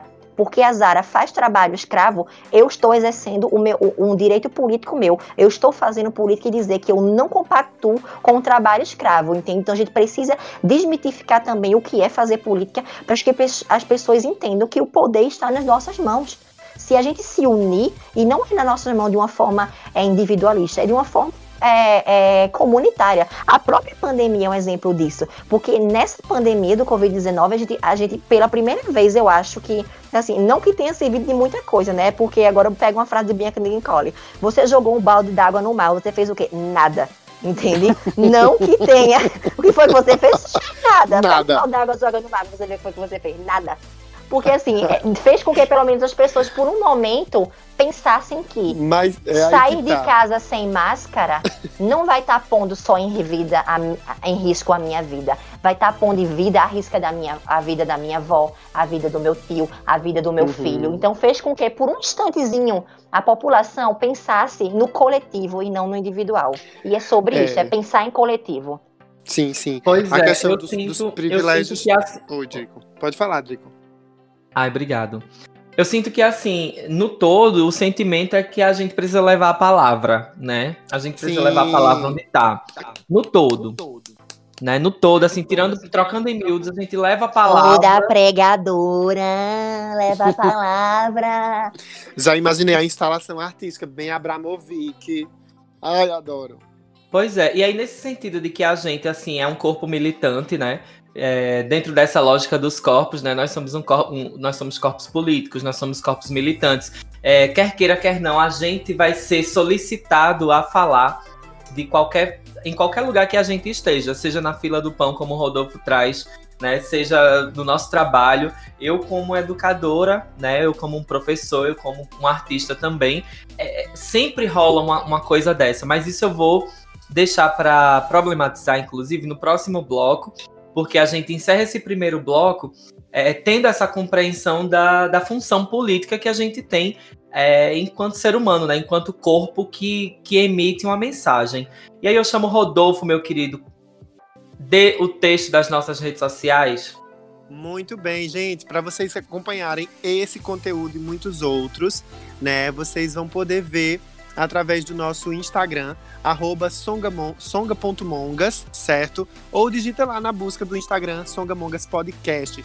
Vocês vão ver nos destaques o perfil do Drico, da Mila, do meu, certo? Acho, inclusive, me veio agora que a gente poderia fazer um destaque com um destaque, né, com todos os nossos convidados. Vamos passar essa, essa ideia para o departamento de mídias sociais, certo? Lá também, lá também tem o link da bio, onde você toca no link, é super fácil, e você vai abrir todos os streamings onde o Songamongas é, está hospedado e sendo distribuído. Então vai ter lá vai ter link do Apple Podcasts, link do Google, link do Google Podcasts, da primeira temporada que está no YouTube também, certo? Vocês vão encontrar no Spotify e em, muitas outras plataformas. Eu abri aqui para lembrar de falar e tem tantos aplicativos onde está sendo distribuído que eu nem sei o nome de alguns. Eu uso mais pelo YouTube e também pelo Spotify, tá certo? Então eu vou dar essa dica aqui do link e pedir uma coisa. Faz o seguinte: quando estiver ouvindo o Songamongas em qualquer um desses aplicativos, compartilha pelo aplicativo que você usa e marca lá. É, songa.mongas. Eu vi essa semana que muita gente compartilhou nos stories, né? Mila também deu repost em todo mundo. é, vocês compartilhando, enfim, trechos dos episódios. Então isso é muito bacana porque a gente tem o feedback de que vocês estão nos ouvindo, estão compreendendo. E outra coisa, tá? Para encerrar aqui, o Songamongas é um espaço de diálogo, é um espaço aberto. A gente está aqui dividindo as coisas que a gente sabe e também interessados em aprender. Por isso, querida audiência, se você tem algum comentário, alguma coisa que a gente tenha falado que não não foi legal, que não casou, que não combina mais com os tempos de hoje, eu vou usar combina, que eu sou das modas. Então, deixa um comentário, fala lá, olha, esse termo que vocês usaram, bicha, demodê, gata. Bicho, esse conceito é muito velho, a gente já tá noutra vibe. Deixa esses comentários lá, porque a gente vai se corrigindo e a gente vai melhorando a cada episódio com a participação de vocês. E é claro, vai ser sempre bem-vinda. É isso. Gostaram? Pois é, querida ah. audiência. Voltando ao segundo bloco, é, a gente observa que no primeiro bloco a gente fez toda essa retomada nesse recorrido sobre os tipos de corpos, os corpos que são subalternizados, os corpos que, que tomam um espaço aí de hegemônicos, né? Que são, que são quem, os controladores de tudo, são os maldosos, são os vilões. e aí é, a gente vai para um, um, um, um território dessa conversa, já chegando ali nos finalmente, porque é, a conversa acabou tomando um rumo que é, foi muito falado sobre mídia, sobre representatividade. Então, eu queria trazer para vocês agora, assim, de maneira propositiva para todos vocês, é, que vocês possam nos dizer é, o que esses corpos subalternos, né, o que essas pessoas que são subalternizadas através da, da figuratividade dos seus corpos, sejam pessoas pretas, pessoas trans ou pessoas de tamanho maior, né, que são as pessoas gordas, é, o, o, que essas pessoas, sei lá, qual seria a receitinha? Não existe uma receita, mas qual seria a alternativa que essas pessoas poderiam ter para cada vez mais se empoderar, né? Para cada vez mais colocar aí o seu corpo em evidência. É, Sofia. Vamos lá, né? É, eu vou utilizar, né? Como você falou, não a receitinha, mas o que eu utilizo, o que eu tomo para mim, né? Que é de fato é, Dá cara, né? Dá cara a tapa, botar a cara no sol, mana, monas. Porque assim, não tem outra Eu não enxergo como não como tendo outra saída. Porque vê só. É, como é que a gente vai ter força para fazer alguma coisa se todas as representações que a gente tem não nos representam.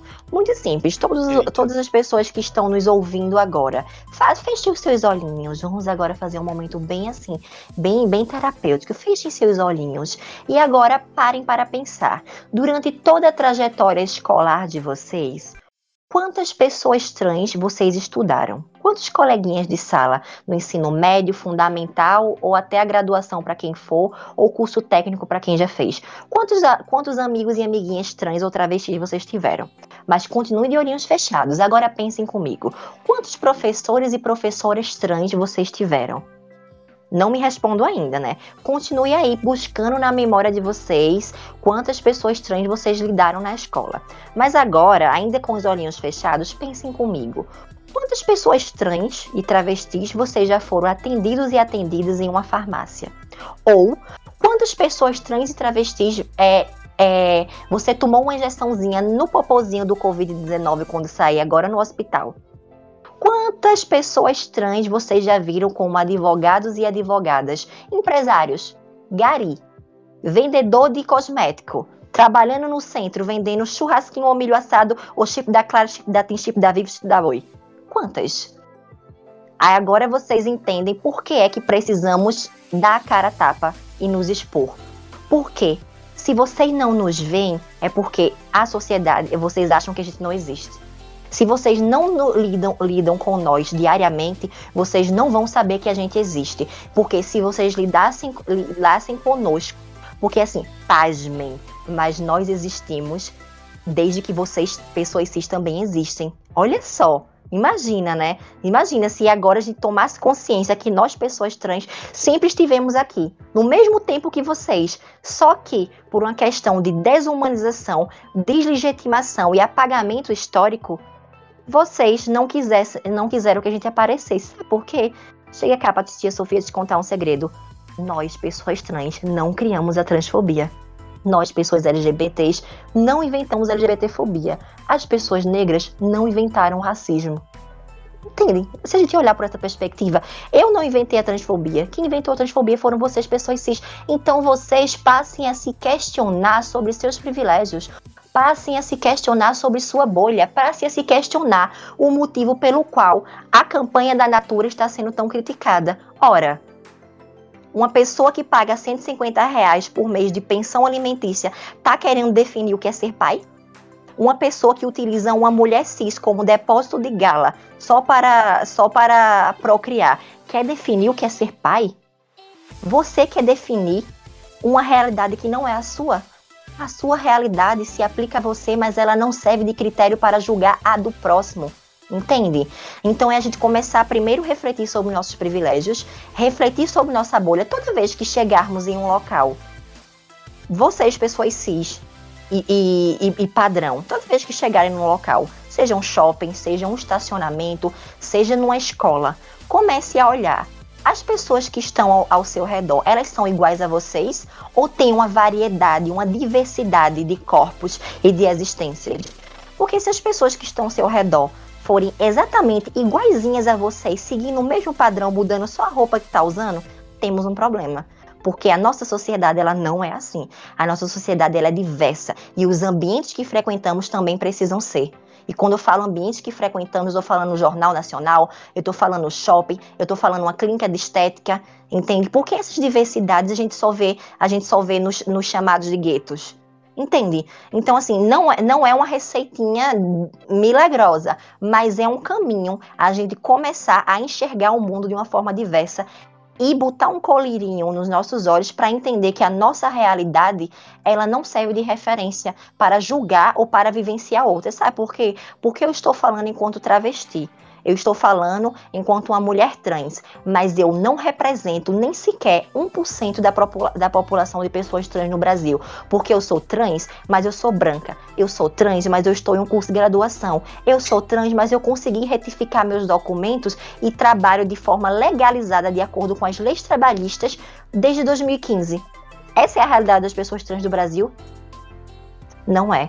Então, eu preciso diariamente refletir sobre os meus privilégios, mesmo não sendo uma pessoa perante a sociedade como dita como privilegiada, porque meus privilégios acabam quando as pessoas descobrem que eu sou trans. Porque eu já passei por diversas experiências de estar ocupando um espaço, de estar falando e todo mundo me ouvindo. Quando eu abri a boca e disse assim, surprise, eu sou travesti, as pessoas automaticamente pararam de me respeitar. E é uma coisa automática. Por isso que eu acho que uma das saídas é a gente começar a ser representada, entende? Por isso, inclusive, que eu estou lan me lançando enquanto candidata a vereadora aqui em Caruaru, porque todo mundo conhece a, a cidade de Caruaru como sendo a capital do forró. Mas eu digo a vocês, nós não somos só a capital do forró, não. Somos a capital das travas. Sabe por quê? Porque eu desconheço uma pessoa que saiba da existência de Caruaru e também não saiba da existência da Praça do Rosário, que é historicamente conhecida como um local de prostituição exclusivo para pessoas trans e travestis. Então, nós também somos a capital das travestis. E se temos esse histórico, se a Praça do Rosário é conhecida como um local de, de prostituição exclusivo de pessoas trans, por que, é que nós ainda não estamos na, nas câmaras dos vereadores? Porque, pasmem, não existe nenhum problema em trabalhar com sexo. Não existe nada de errado em trabalhar com a prostituição. A única coisa que está errado nisso é quando você é obrigada como única forma de sobrevivência e quando não possui leis trabalhistas para resguardar esta profissão, porque inclusive a prostituição é uma das profissões mais antigas que se tem registro. Entende? Assim como nós pessoas trans também existimos há tanto tempo quanto a própria humanidade entende? Então a gente precisa refletir sobre isso. Então façam esse exercício de começar a refletir. Ora, as pessoas que estão ao meu redor, elas são iguais a mim ou não são iguais a mim? Entende? É muito importante isso. Então acho que uma das saídas para esse buraco que a gente está vivendo é, é fazer essa reflexão, porque eu acredito que é desorganizando essas estruturas patriarcais, falocêntricas, brancas e cisnormativas que a gente vai conseguir avançar para algum lugar, entende? E inclusive é incentivando, porque se você é uma pessoa privilegiada e não sabe como, como nos ajudar, como nos apoiar, muito simples. Se tem uma pessoa que está como pré-candidata e, e, e, e ela é uma pessoa travesti, ela é uma pessoa LGBT, ela é uma pessoa negra, vota nela, incentiva ela, compartilha uma publicação dela. Se tem uma pessoa que tá, ai, meu amigo é muito massa, eu não sei como ajudar, apoia. Apoiar não é só comprar, não. Apoiar também é compartilhar.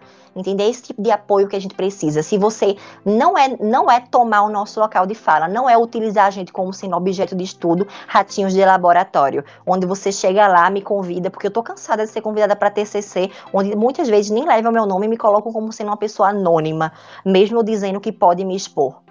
Entende? Então, assim, é você chegar e dizer assim: ah, eu quero falar sobre saúde da população LGBT. Não me chega para me entrevistar para tu estar tá munida de informação e chega lá e detonar, não me convida para falar sobre mim mesma.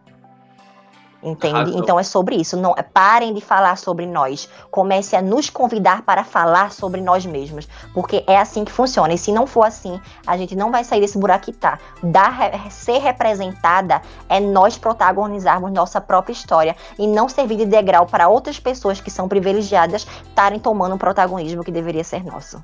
É isso mesmo. É, eu acho que assim, é tão significativo te ouvir trazer todas essas coisas que nós do Songamongas, é, toda vez que a gente se reúne, né, para bater pauta, para escolher as pautas do mês, que inclusive a gente vai fazer essa reunião essa semana sobre as, as pautas do mês de agosto, né, as próximas pautas, é, a gente sempre pensa o seguinte: poxa, a gente é, quer falar sobre isso, mas eu acho que só a gente não dá conta disso, né? A gente trouxe para o, tema de saúde LGBT é, uma mana que é enfer enfermeira e que é lésbica. Então eu acredito que e, e que, e que tem um projeto maravilhoso sobre, sobre saúde, né? O Saúde para Todos. E aí. Amo gente... Vevé, Vevé perfeita.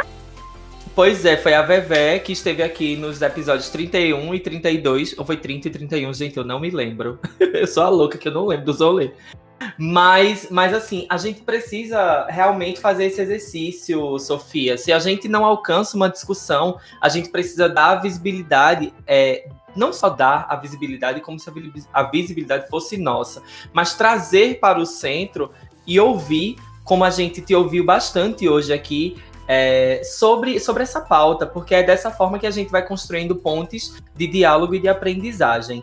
É, a gente vai fazer um último exercício agora no episódio de hoje, que é o exercício de, de ouvir, na verdade, é, a leitura de alguns comentários que a gente garimpou na internet. A gente pegou alguns comentários do, das publicações, né, que envolveram toda essa polêmica da campanha do, dos pais, né, envolvendo o Tammy Gretchen, e, e também sobre aquela história da gordofobia, que aquele humorista lá, que eu não vou citar o nome para não dar mídia a ele, né? Com aquela nossa querida, a modelo Bia.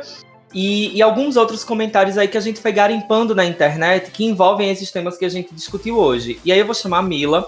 Mila vai trazendo os comentários pra gente, né? Vai trazendo ali as publicações, vai, vai falando pra gente ali os comentários. E e a gente vai dando a nossa opinião sobre aquilo. Inclusive, a gente podia fazer o exercício do seguinte: a gente podia responder esses comentários, tá? A Mila vai ler os comentários e a gente responde ali aquele comentário do nosso jeito. Tá. Eu acho ótimo. Vamos lá. O primeiro comentário. Primeiro eu queria dizer, né? Antes de tudo, eu queria dizer que às vezes a gente é, não é bom a gente ficar dando palco para esse tipo de coisa, né? É, geralmente, quando eu recebo algum tipo de comentário escroto, eu sou a primeira a deletar ou a tentar denunciar no próprio Instagram, o que nunca rolou. Mas, é, como a gente está fazendo esse exercício, é, é, é mais para a questão didática mesmo, sabe? Para as pessoas saberem que a gente passa por isso e que as pessoas são ofendidas na internet porque as pessoas acham que elas são, tipo, donas da razão, ou então elas são, tipo, a internet não tem lei, então eu posso fa falar e fazer tudo o que eu quero. E aí, é por isso que a gente está trazendo esses comentários aqui para vocês entenderem, né, os nossos ouvintes entenderem que esses comentários existem. Mas é, eu entendo que a gente não deve, tipo, ficar dando tanta, tanta, tanto, como é que eu posso dizer, tanto palco para isso, obviamente, e tipo, é, enfim, vocês entenderam? Não vamos dar palco para esse tipo de gente. tá bom. Porque é péssimo. Mas vamos lá. O primeiro comentário eu vou falar logo foi da Glória Groove no, no que inclusive ela foi sensatíssima e maravilhosa. que foi no comentário lá do humorista, né? Ela botou assim: hashtag gordofobia não é piada. Já esse conceito de bullying art, ela botou em bem muito parêntese, que o senhor tenta propor. Ah, esse sim é uma piada pronta. Por favor, tira, tira a cabeça de dentro do cu. Tá feio com amor GG. Eu achei maravilhosa. Eu amei muito esse comentário, gente.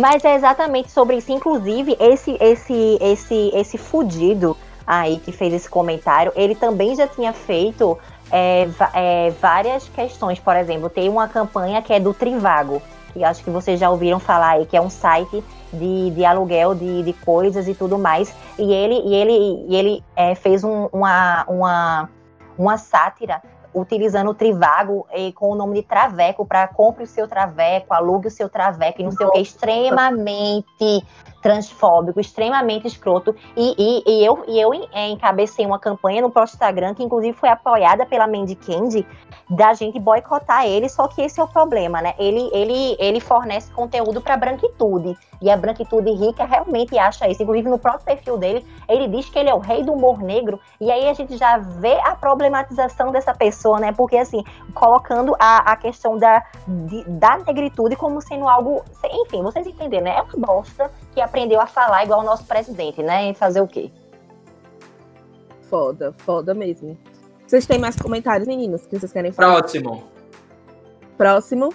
Tá. Esse eu acho ótimo. O cara comentou assim: existe magrofobia ou magrelofobia? E eu queria responder a ele: existe sim, amigo. E fica no mesmo lugar que existe o racismo branco. Fica mesmo ali, no lugar que não existe. Beijo. Exatamente. E se eu não me engano, fica na curva do, do, não, do, do, não privilégio cis, entende? Isso fica na curva das pessoas cis que tem que batalhar por um nome, nas pessoas cis que não são respeitadas pelo quando olham seu próprio documento, fica ali perto também, né? Do mesmo jeito de que cota também é privilégio, fica ali nesse mesmo âmbito, entende? Por aí. No âmbito da inexistência. E do lado do orgulho de ser hétero, né? Porque você ser hétero, você precisa ter orgulho. Podre, podre, podre. Olha, eu, olha, meu Deus do céu, acho que hétero. Eu, vou, nem, nem vou nem falar sobre sertanejo universitário. Ô, gente, eu queria ler esse, esse post agora, porque eu quero só, assim, sentir a reação imediata de vocês. Eu vou falar como se ele estivesse falando lá, digitando. Tá. É, esse cara digitou assim. Mano, eu sou só um pouco gordinho e rio muito dessas piadas. Parem de frescura e vão emagrecer. Se o Rassum conseguiu, vocês conseguem. Ai, ai, ai. minha gente. Olha, pelo amor da deusa, né? O que dizer de uma pessoa sobre essa, que, que fala uma, uma merda dessa?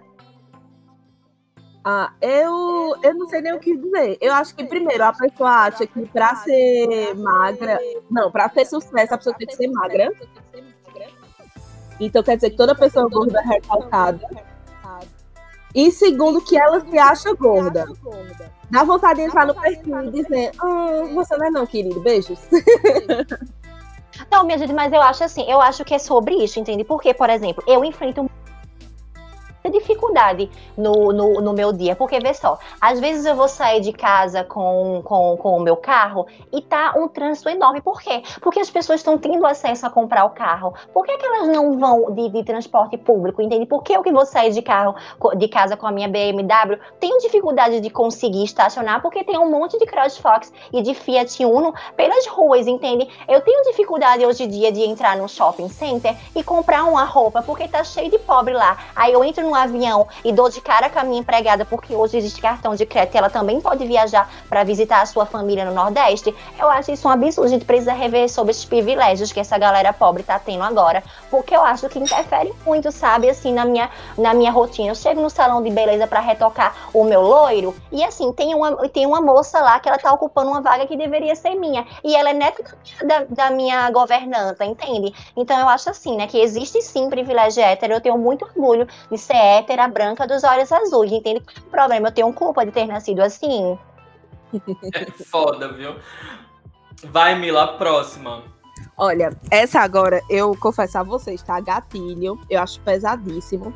Mas eu queria que Sofia, porque né, Sofia é maravilhosa, então ela vai responder. Outro humorista aí, flopadíssimo, inclusive, que inclusive tem a, a fama de ser um péssimo pai. Ele comentou, ele fez um textão no story e ele botou o seguinte: prefiro ser órfão do que ser adotado por uma mulher operada que se passa por homem para ter o privilégio de adotar uma criança. Então, veja. Olha, fala. É, é, eu só vou ler até essa parte, porque eu achei péssimo, então a gente não deve dar palco, como eu disse. Mas eu quero que Sofia responda isso. Olha, pra mim, uma pessoa dessa no reino animal nem se cria, né? A mãe mata no ninho, entende? Porque assim, desculpe. Mas aí as pessoas me. Já que ele foi pesado, eu vou ser pesada também agora. Você pesadona, você assim, subterrânea. Porque assim, as pessoas perguntam, ai, Sofia, por que é que você é a favor do aborto? Porque aqui entre nós, entende? Você usando um negócio desse. Porque a gente Sinceramente, como é que a pessoa diz. Tipo assim, é um conjunto de, de, de, bosta que tá ao redor do que essa pessoa falou, né? Porque ela diz que prefere ser órfão. Aí ela já, já, já ofende diretamente a quantidade de crianças órfãos que tem por conta desse, desse, desse pedaço de bosta. Que, inclusive, eu tenho certeza que se ele engravidar uma, uma namorada sua, que, que me desculpe, me corrija se eu estiver errada, pode ser que ela seja uma namorada que a namorada dele não saiba que ele tem, ele vai olhar pra cara dela e vai dizer: Olha, querida, não vou assumir esse filho porque esse filho não, esse filho não é meu, você é uma rapariga e com essa que eu tenho que, ser, que esse filho é meu. E se for comprar, compa, é, comparado, comprovado ainda que o filho é dele, ele vai lá miar e, e vai querer pagar uma, uma pensão que não chega nem ao valor do Bolsa Família entende? De tão, de tão risória que é. E as pessoas ainda dizem que tudo isso é privilégio. Então, olha, sinceramente, é o que eu digo. No reino animal, uma pessoa dessa nem se criaria porque a mãe matava no ninho. Maravilhosa. é um babado, viu? Inclusive, é, essa questão do Tami, né? Eu acho que a gente tem que é, dar todos os créditos e todos os parabéns. Eu acho que uma pessoa que merece muito destaque é a mãe dele, né? A Gretchen. Porque, assim, gente, é, eu, eu lembro, né? Assim, talvez possa ser só fofoca. Mas eu lembro que no início ela ficou meio assim, tipo, né? Eu acho que toda mãe de LGBT fica meio assim.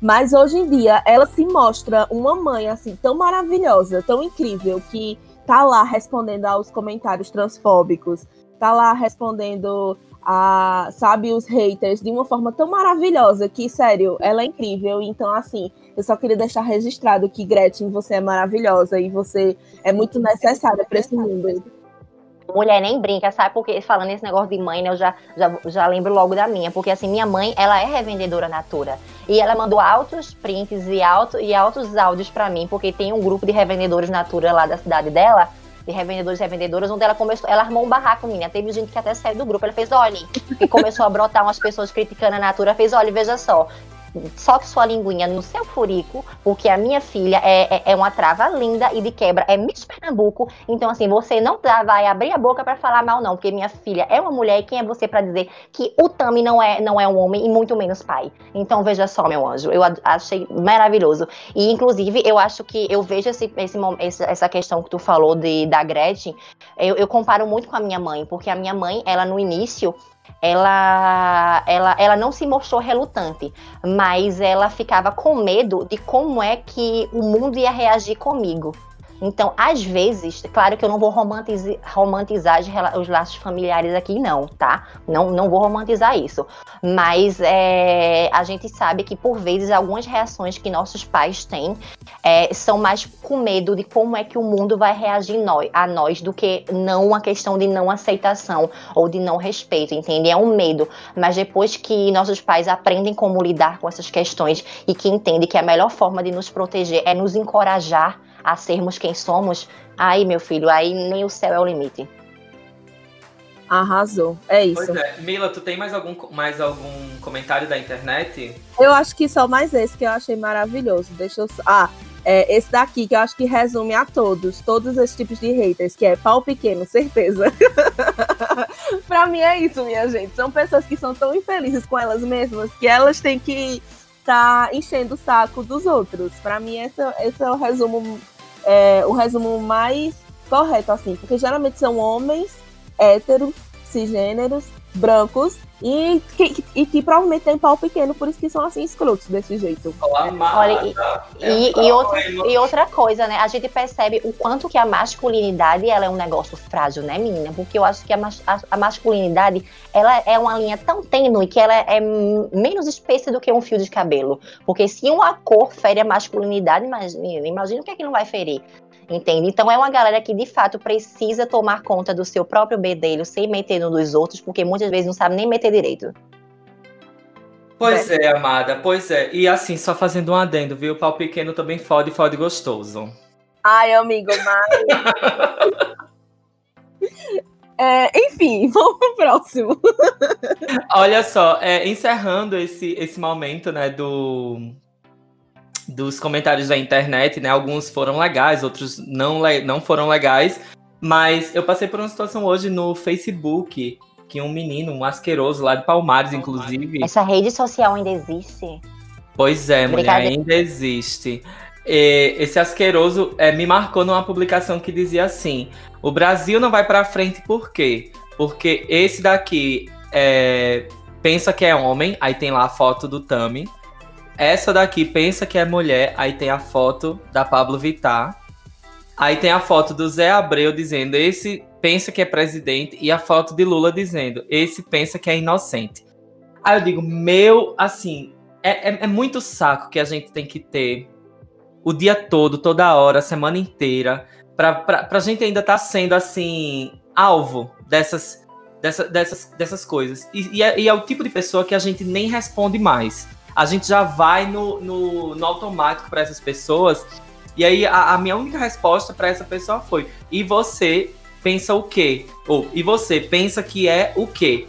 Deixei só esse comentáriozinho, porque acho que cada um faz a idealização da, da sua subjetividade. Eu fico imaginando que ele pensa que ele, te, ele tá coberto de razão, né?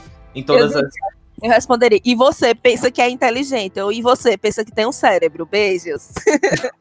É, é foda, poxa, a gente tem que lidar com isso todos os dias, porque ele sabe que eu iria, assim, dar testões, já, assim, arrasar e abalar.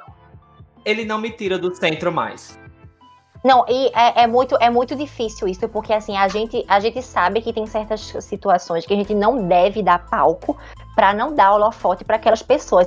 Mas é, eu, particularmente, para eu segurar minha língua, minha querida, tem que ter um cadeado e, e três bigorna pra ela ficar dentro da minha boca, porque eu me coço para não falar certas coisas. Porque tem vezes que a gente quer dar a resposta, mas às vezes não dá uma resposta, já é uma resposta, entende? Uhum. É um babado.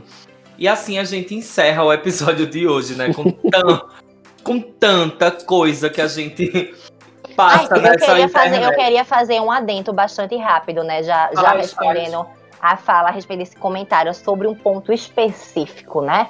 Que é tipo assim, a foto da Pablo Vittar associando. Essa daqui pensa que é mulher, veja. Aí eu já vou fazer um adento. É muito importante a gente separar uma drag queen de uma vivência trans quê? Exato. Pablo Vittar não pensa que é mulher, porque Pablo Vittar, o Pablo, não é mulher. Pablo é um homem cis gay. E o mesmo já se pronunciou a respeito disso poucas vezes e numa opinião pessoal minha, acho que inclusive Pablo Vittar deveria se pronunciar bem mais a respeito disso, porque, né, eu às vezes eu sinto que é tipo assim, ah, eu vou ficar aqui, tipo assim, hum, caladinho na minha, para ver se se cola, entende? E tentar ganhar algum tipo de visibilidade a respeito disso. Acho um, um artista incrível, falo no feminino como respeito à arte drag queen, porque está representando uma figura feminina e tudo mais. Por isso que eu trato no feminino. Mas é importante entender que drag queen, na verdade, são personagens artísticos. Ou seja, a personagem Pablo Vittar é uma drag queen. De longe é mulher e de longe é mulher trans. É um homem gay que faz, que trabalha enquanto drag queen. É muito importante. E já deixo uma reflexão aqui bem linda, porque eu lembro que gerou a maior polêmica quando Pablo estava na categoria de melhor cantora. Aí eu já digo, qual é o impacto que vocês acham que iria gerar se Pablo Vittar estivesse concorrendo como melhor cantor? O quanto que isso não iria impactar na masculinidade, ia fazer com que os próprios homens refletissem sobre o conceito que eles têm sobre masculinidade. Porque eu acho que se a gente passar a colocar Pablo Vittar, enquanto categorias masculinas, vai dar uma bala nessas estruturas aí. Eu acho que vai surtir bem mais efeito.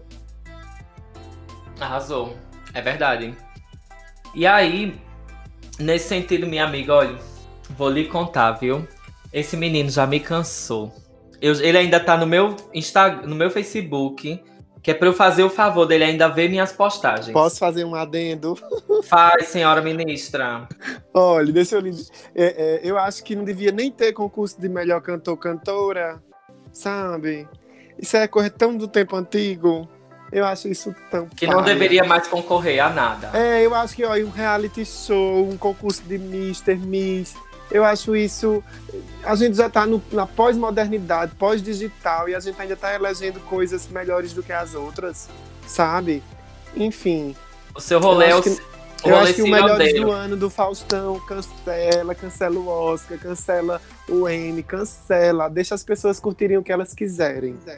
Até porque o, o próprio. M precisa ser cancelado, né? Porque É, foi amiga, super é. transfóbico, ignorou a, série Pose Isso, e as isso. artistas trans negras que estavam que não concorreram a nenhuma vaga, a nenhuma vaga, não foi nem indicada. Só não É, cancela o exato. Songamongas. Jamais, pelo contrário, o Songamongas é mais do que necessário. Pois é, amiga. É, esse babado do M eu fiquei comovidíssimo com, com o depoimento. Com o depoimento que eu assisti no Media Ninja.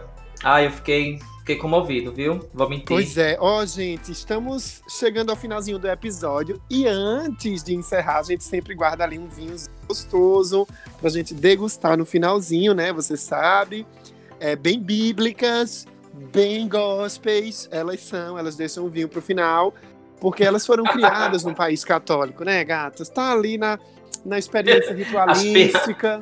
As piadas estão péssimas hoje. É, mas eu tô falando do meu lugar de fala. Eu fui- criado em família católica. O vinho sempre fica pro final. O melhor, do, o melhor vinho sempre fica pro final.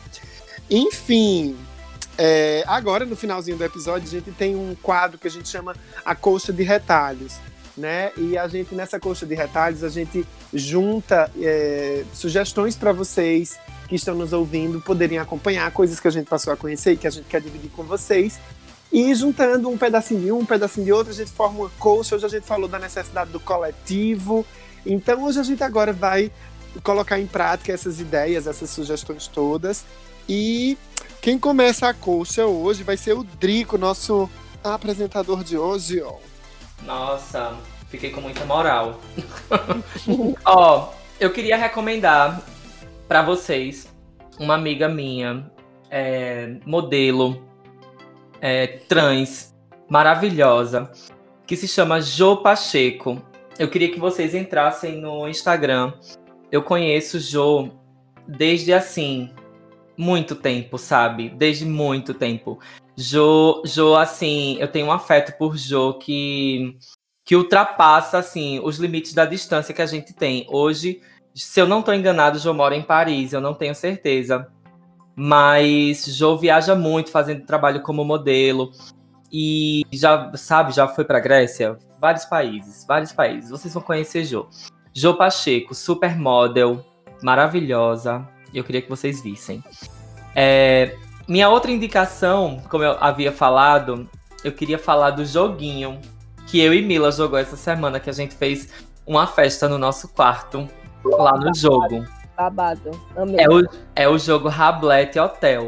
O jogo Rablet Hotel é, é um lugar. É, fe- é feito Rabu, né? Quem já conhece o Rabu, é um jogo 2D que a gente vai montando nossas casas, vai chamando o povo pro nosso rolê, faz as baladinhas, faz de tudo, né? Conversa, conhece pessoas, chama. É um babado. De vez em quando eu e Mila se, se reúnem lá. E se você quiser entrar no nosso quartinho, também tem. O, no- o nome do nosso quarto é Cabaré das Mongas. Maravilhoso. Inclusive, é, Drico falou, né, que a gente chamou bem muita gente para escutar o nosso o Songamongas e muita gente curtiu e amou e tá super elogiando. Então, se vocês quiserem jogar com a gente, e a gente também joga através do Discord, né, Drico? Então a gente fica jogando e conversando, é maravilhoso. Pois é, quem é que faz a coxa agora? Ai, agora. Desculpa, gente. Eu Vai, tava, Rosa, fala, fala. eu tava com um delay. Olha, então agora, Mila, conta a tua, tua parte da colcha. O que é que você indica pra gente? Tá. É, eu vou indicar uma coisa pesada e uma coisa melhorzinha. A coisa pesada que eu vou indicar para vocês é um documentário que tem na Netflix chamado Vítimas, Vítima do, do R. Kelly. R. Kelly, minha gente, ou R. Kelly, dependendo de, de, de como você conhece ele, foi um cantor é, muito famoso que ele já gravou, ele, ele, ele foi considerado um, um cantor muito talentoso que ele fez aquela música I Believe I Can Fly. Todo mundo sabe essa música, né? E Não. ele já. Ele, ele já. Ai, Rodolfo. Enfim. Ele já gravou com o Michael Jackson. Recentemente, ele fez uma música com a Lady Gaga, do What You. Hum, Então, assim, é... só que o que é que acontece? Ele foi acusado desde sempre de ter relações com menores de idade, com meninas negras menores de idade. E quando a gente está falando, nosso tema hoje ser de corpos subalternos, é, uma, um- uma das coisas que foi muito falado foi que, tipo assim, é, se fossem, se ele tivesse relacionado com mulheres menores de idade, brancas, ele não teria, a mídia não teria passado tanto pano para os atos dele. O que foi que aconteceu? Ele foi acusado de assediar e de ter relações sexuais com várias meninas pretas menores de idade. Relações sexuais, não, estupro. Estupro, isso. E aí, é... E, mas ele continuou, mesmo com as acusações, ele continuou fazendo música pro Michael Jackson, ele continuou emplacando sucessos nas, nas plataformas, que na época não era, não era plataforma de streaming, na época era clipes, né? Então, assim, MTV, nesses negócios assim, as músicas dele, to dele tocavam no rádio, ou seja, ele tinha todo esse background, todo esse negócio, e mesmo assim, ele continuou sendo famoso, sabe? Então é muito legal a gente ver. É um documentário pesado, você sente raiva. Mas a notícia boa é que atualmente ele está preso. Então demorou. Ele foi acusado em 2008, mas ele só conseguiu ser preso no ano passado. Mas pelo menos ele está pagando pelo que ele fez e não faz mais do que a obrigação dele. Então é um, é um, um documentário bem pesado, mas eu acho que necessário pra gente ver esse tipo de coisa, sabe? Porque aqui os homens, é, mesmo quando fazem as merdas, quando fazem as coisas, eles ainda ficam naquela posição de poder e quando, sei lá, uma cantora pop erra, ou quando é uma mulher fazendo, uma mulher na mídia que faz algum tipo de coisa, ela automaticamente é cancelada e revista o tempo todo. Enquanto o homem, ele sempre passa a mão na cabeça dele, do, do- sabe? Então, assim, é maravilhoso. E o segundo que eu quero indicar pra vocês é um Instagram de um amigo meu, que inclusive eu chamei ele pra vir pra cá, mas ele não pôde hoje. É o Dave, Dave Avidigo. Eu vou dizer o arroba deles pra vocês. É D-A-V-E A-V-I-G-D-O-R. Ele é influenciador digital, ele é gay e ele é gordo. E eu queria muito que ele tivesse vindo pra cá pra falar um pouco da vivência dele, de como é ser um homem gay e gordo. Mas eu sei que vão ter outras oportunidades pra gente falar sobre isso, porque é um assunto que eu acho necessário.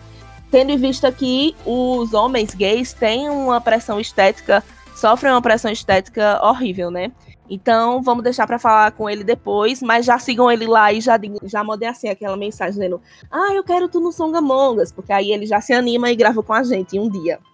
É isso, essa é a minha indicação. E você, Sofia, quais são suas indicações?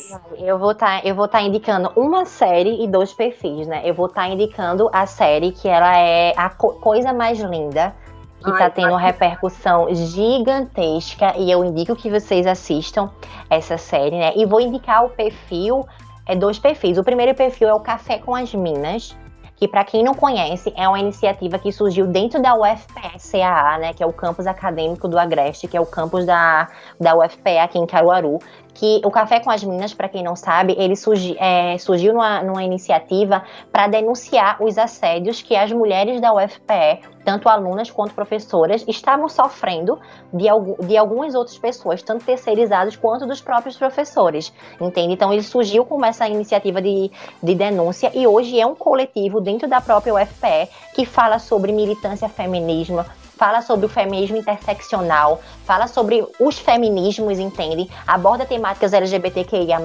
aborda todo esse universo que é necessário também falar dentro da universidade, porque se engana quem acha que o campo universitário ele é apenas para falar sobre o que os cursos promovem. Não, o campo universitário também precisa falar de saúde mental, também precisa falar sobre assédio e também precisa falar sobre feminismo e desmitificar o conceito de feminismo que foi é, modificado durante esse tempo para que as pessoas entendessem que feminismo é uma coisa ruim, quando na verdade o feminismo é mais do que necessário.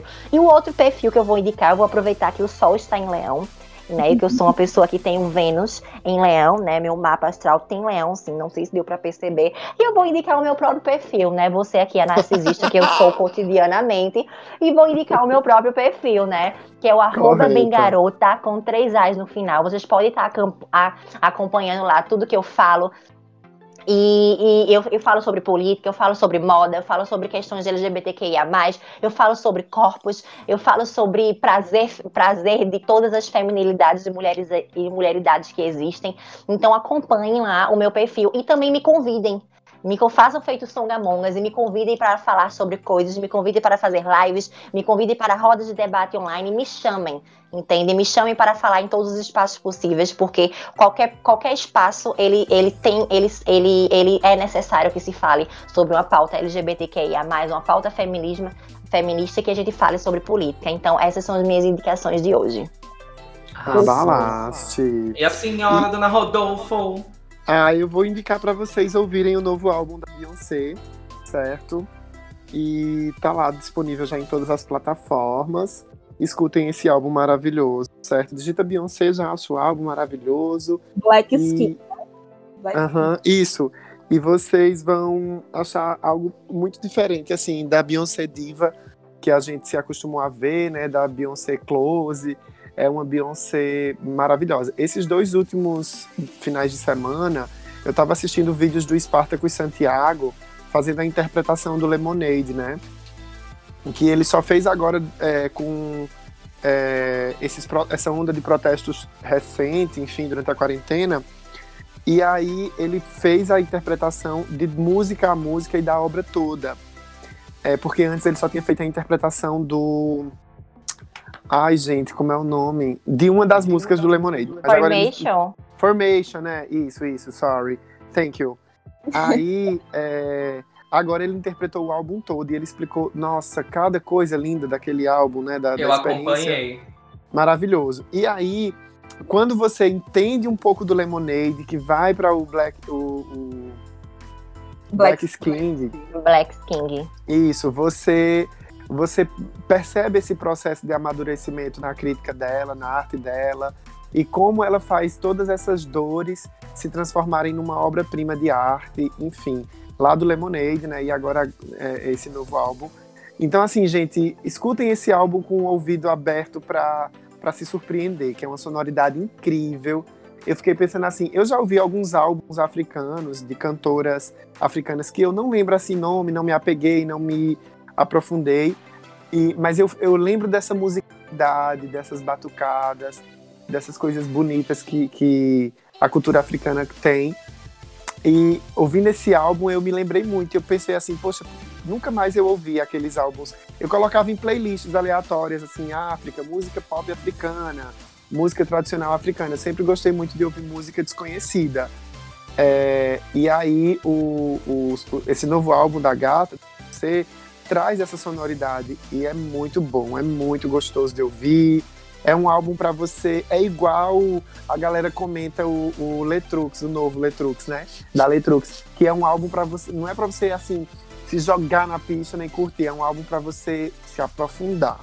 Pra você Olha, gatilho, viu? O Letrux é muito gatilho para mim, esse novo, esse último álbum.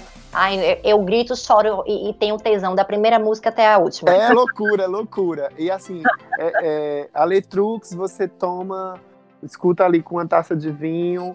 Uh, e esse novo da, da, da Beyoncé, eu tô ainda descobrindo qual é a bebida que rola. Por enquanto, eu Eu acho que, na verdade, esse novo álbum da Beyoncé Black King, a gente, a, gente, a gente escuta com a mão na consciência enquanto pessoas brancas, pra assim, olha, é, é minha hora de, de, de, de calar minha boca e só escutar o que essa deusa tem pra falar, porque é mais do que Deusa, deusa, necessário. deusa. Deusa, deusa, deusa, deusa. Então é isso, gente. Da minha Ó, parte. Gratidão, é, gratidão a, a Sofia, que mais uma vez está aqui conosco. Ai, É, muito a- obrigada. É sempre, um- é, é sempre uma delícia ser convidada pra participar aqui do Songamongas. Ai, gente, ó, e agora a gente vai tirar uma foto lá e a gente vai postar essa foto no perfil. Quando você quiser olhar pra nossa carinha, todo mundo ativando os vídeos. Como é que faz isso? Peraí. E é nesse momento que a gente se despede da nossa amiga audiência. Um cheiro pra todos Olha, eu fui vocês. gongada porque eu não tava preparada pra esse negócio de estar aparecendo aqui. Olha, o meu cachê, eu vou estar explicando a vocês aqui, direitos de imagem. Direitos de imagem. Chique. E eu sempre fazendo foto deitada. Minha gente, retoquei minha raiz, tô me sentindo belíssima. Tchau, minha gente. Tchau, Tchau. todo mundo. Muito Beijo. obrigada, muito obrigada. Cheiro. Tchau. Tchau, obrigada, Sofia. Beijo.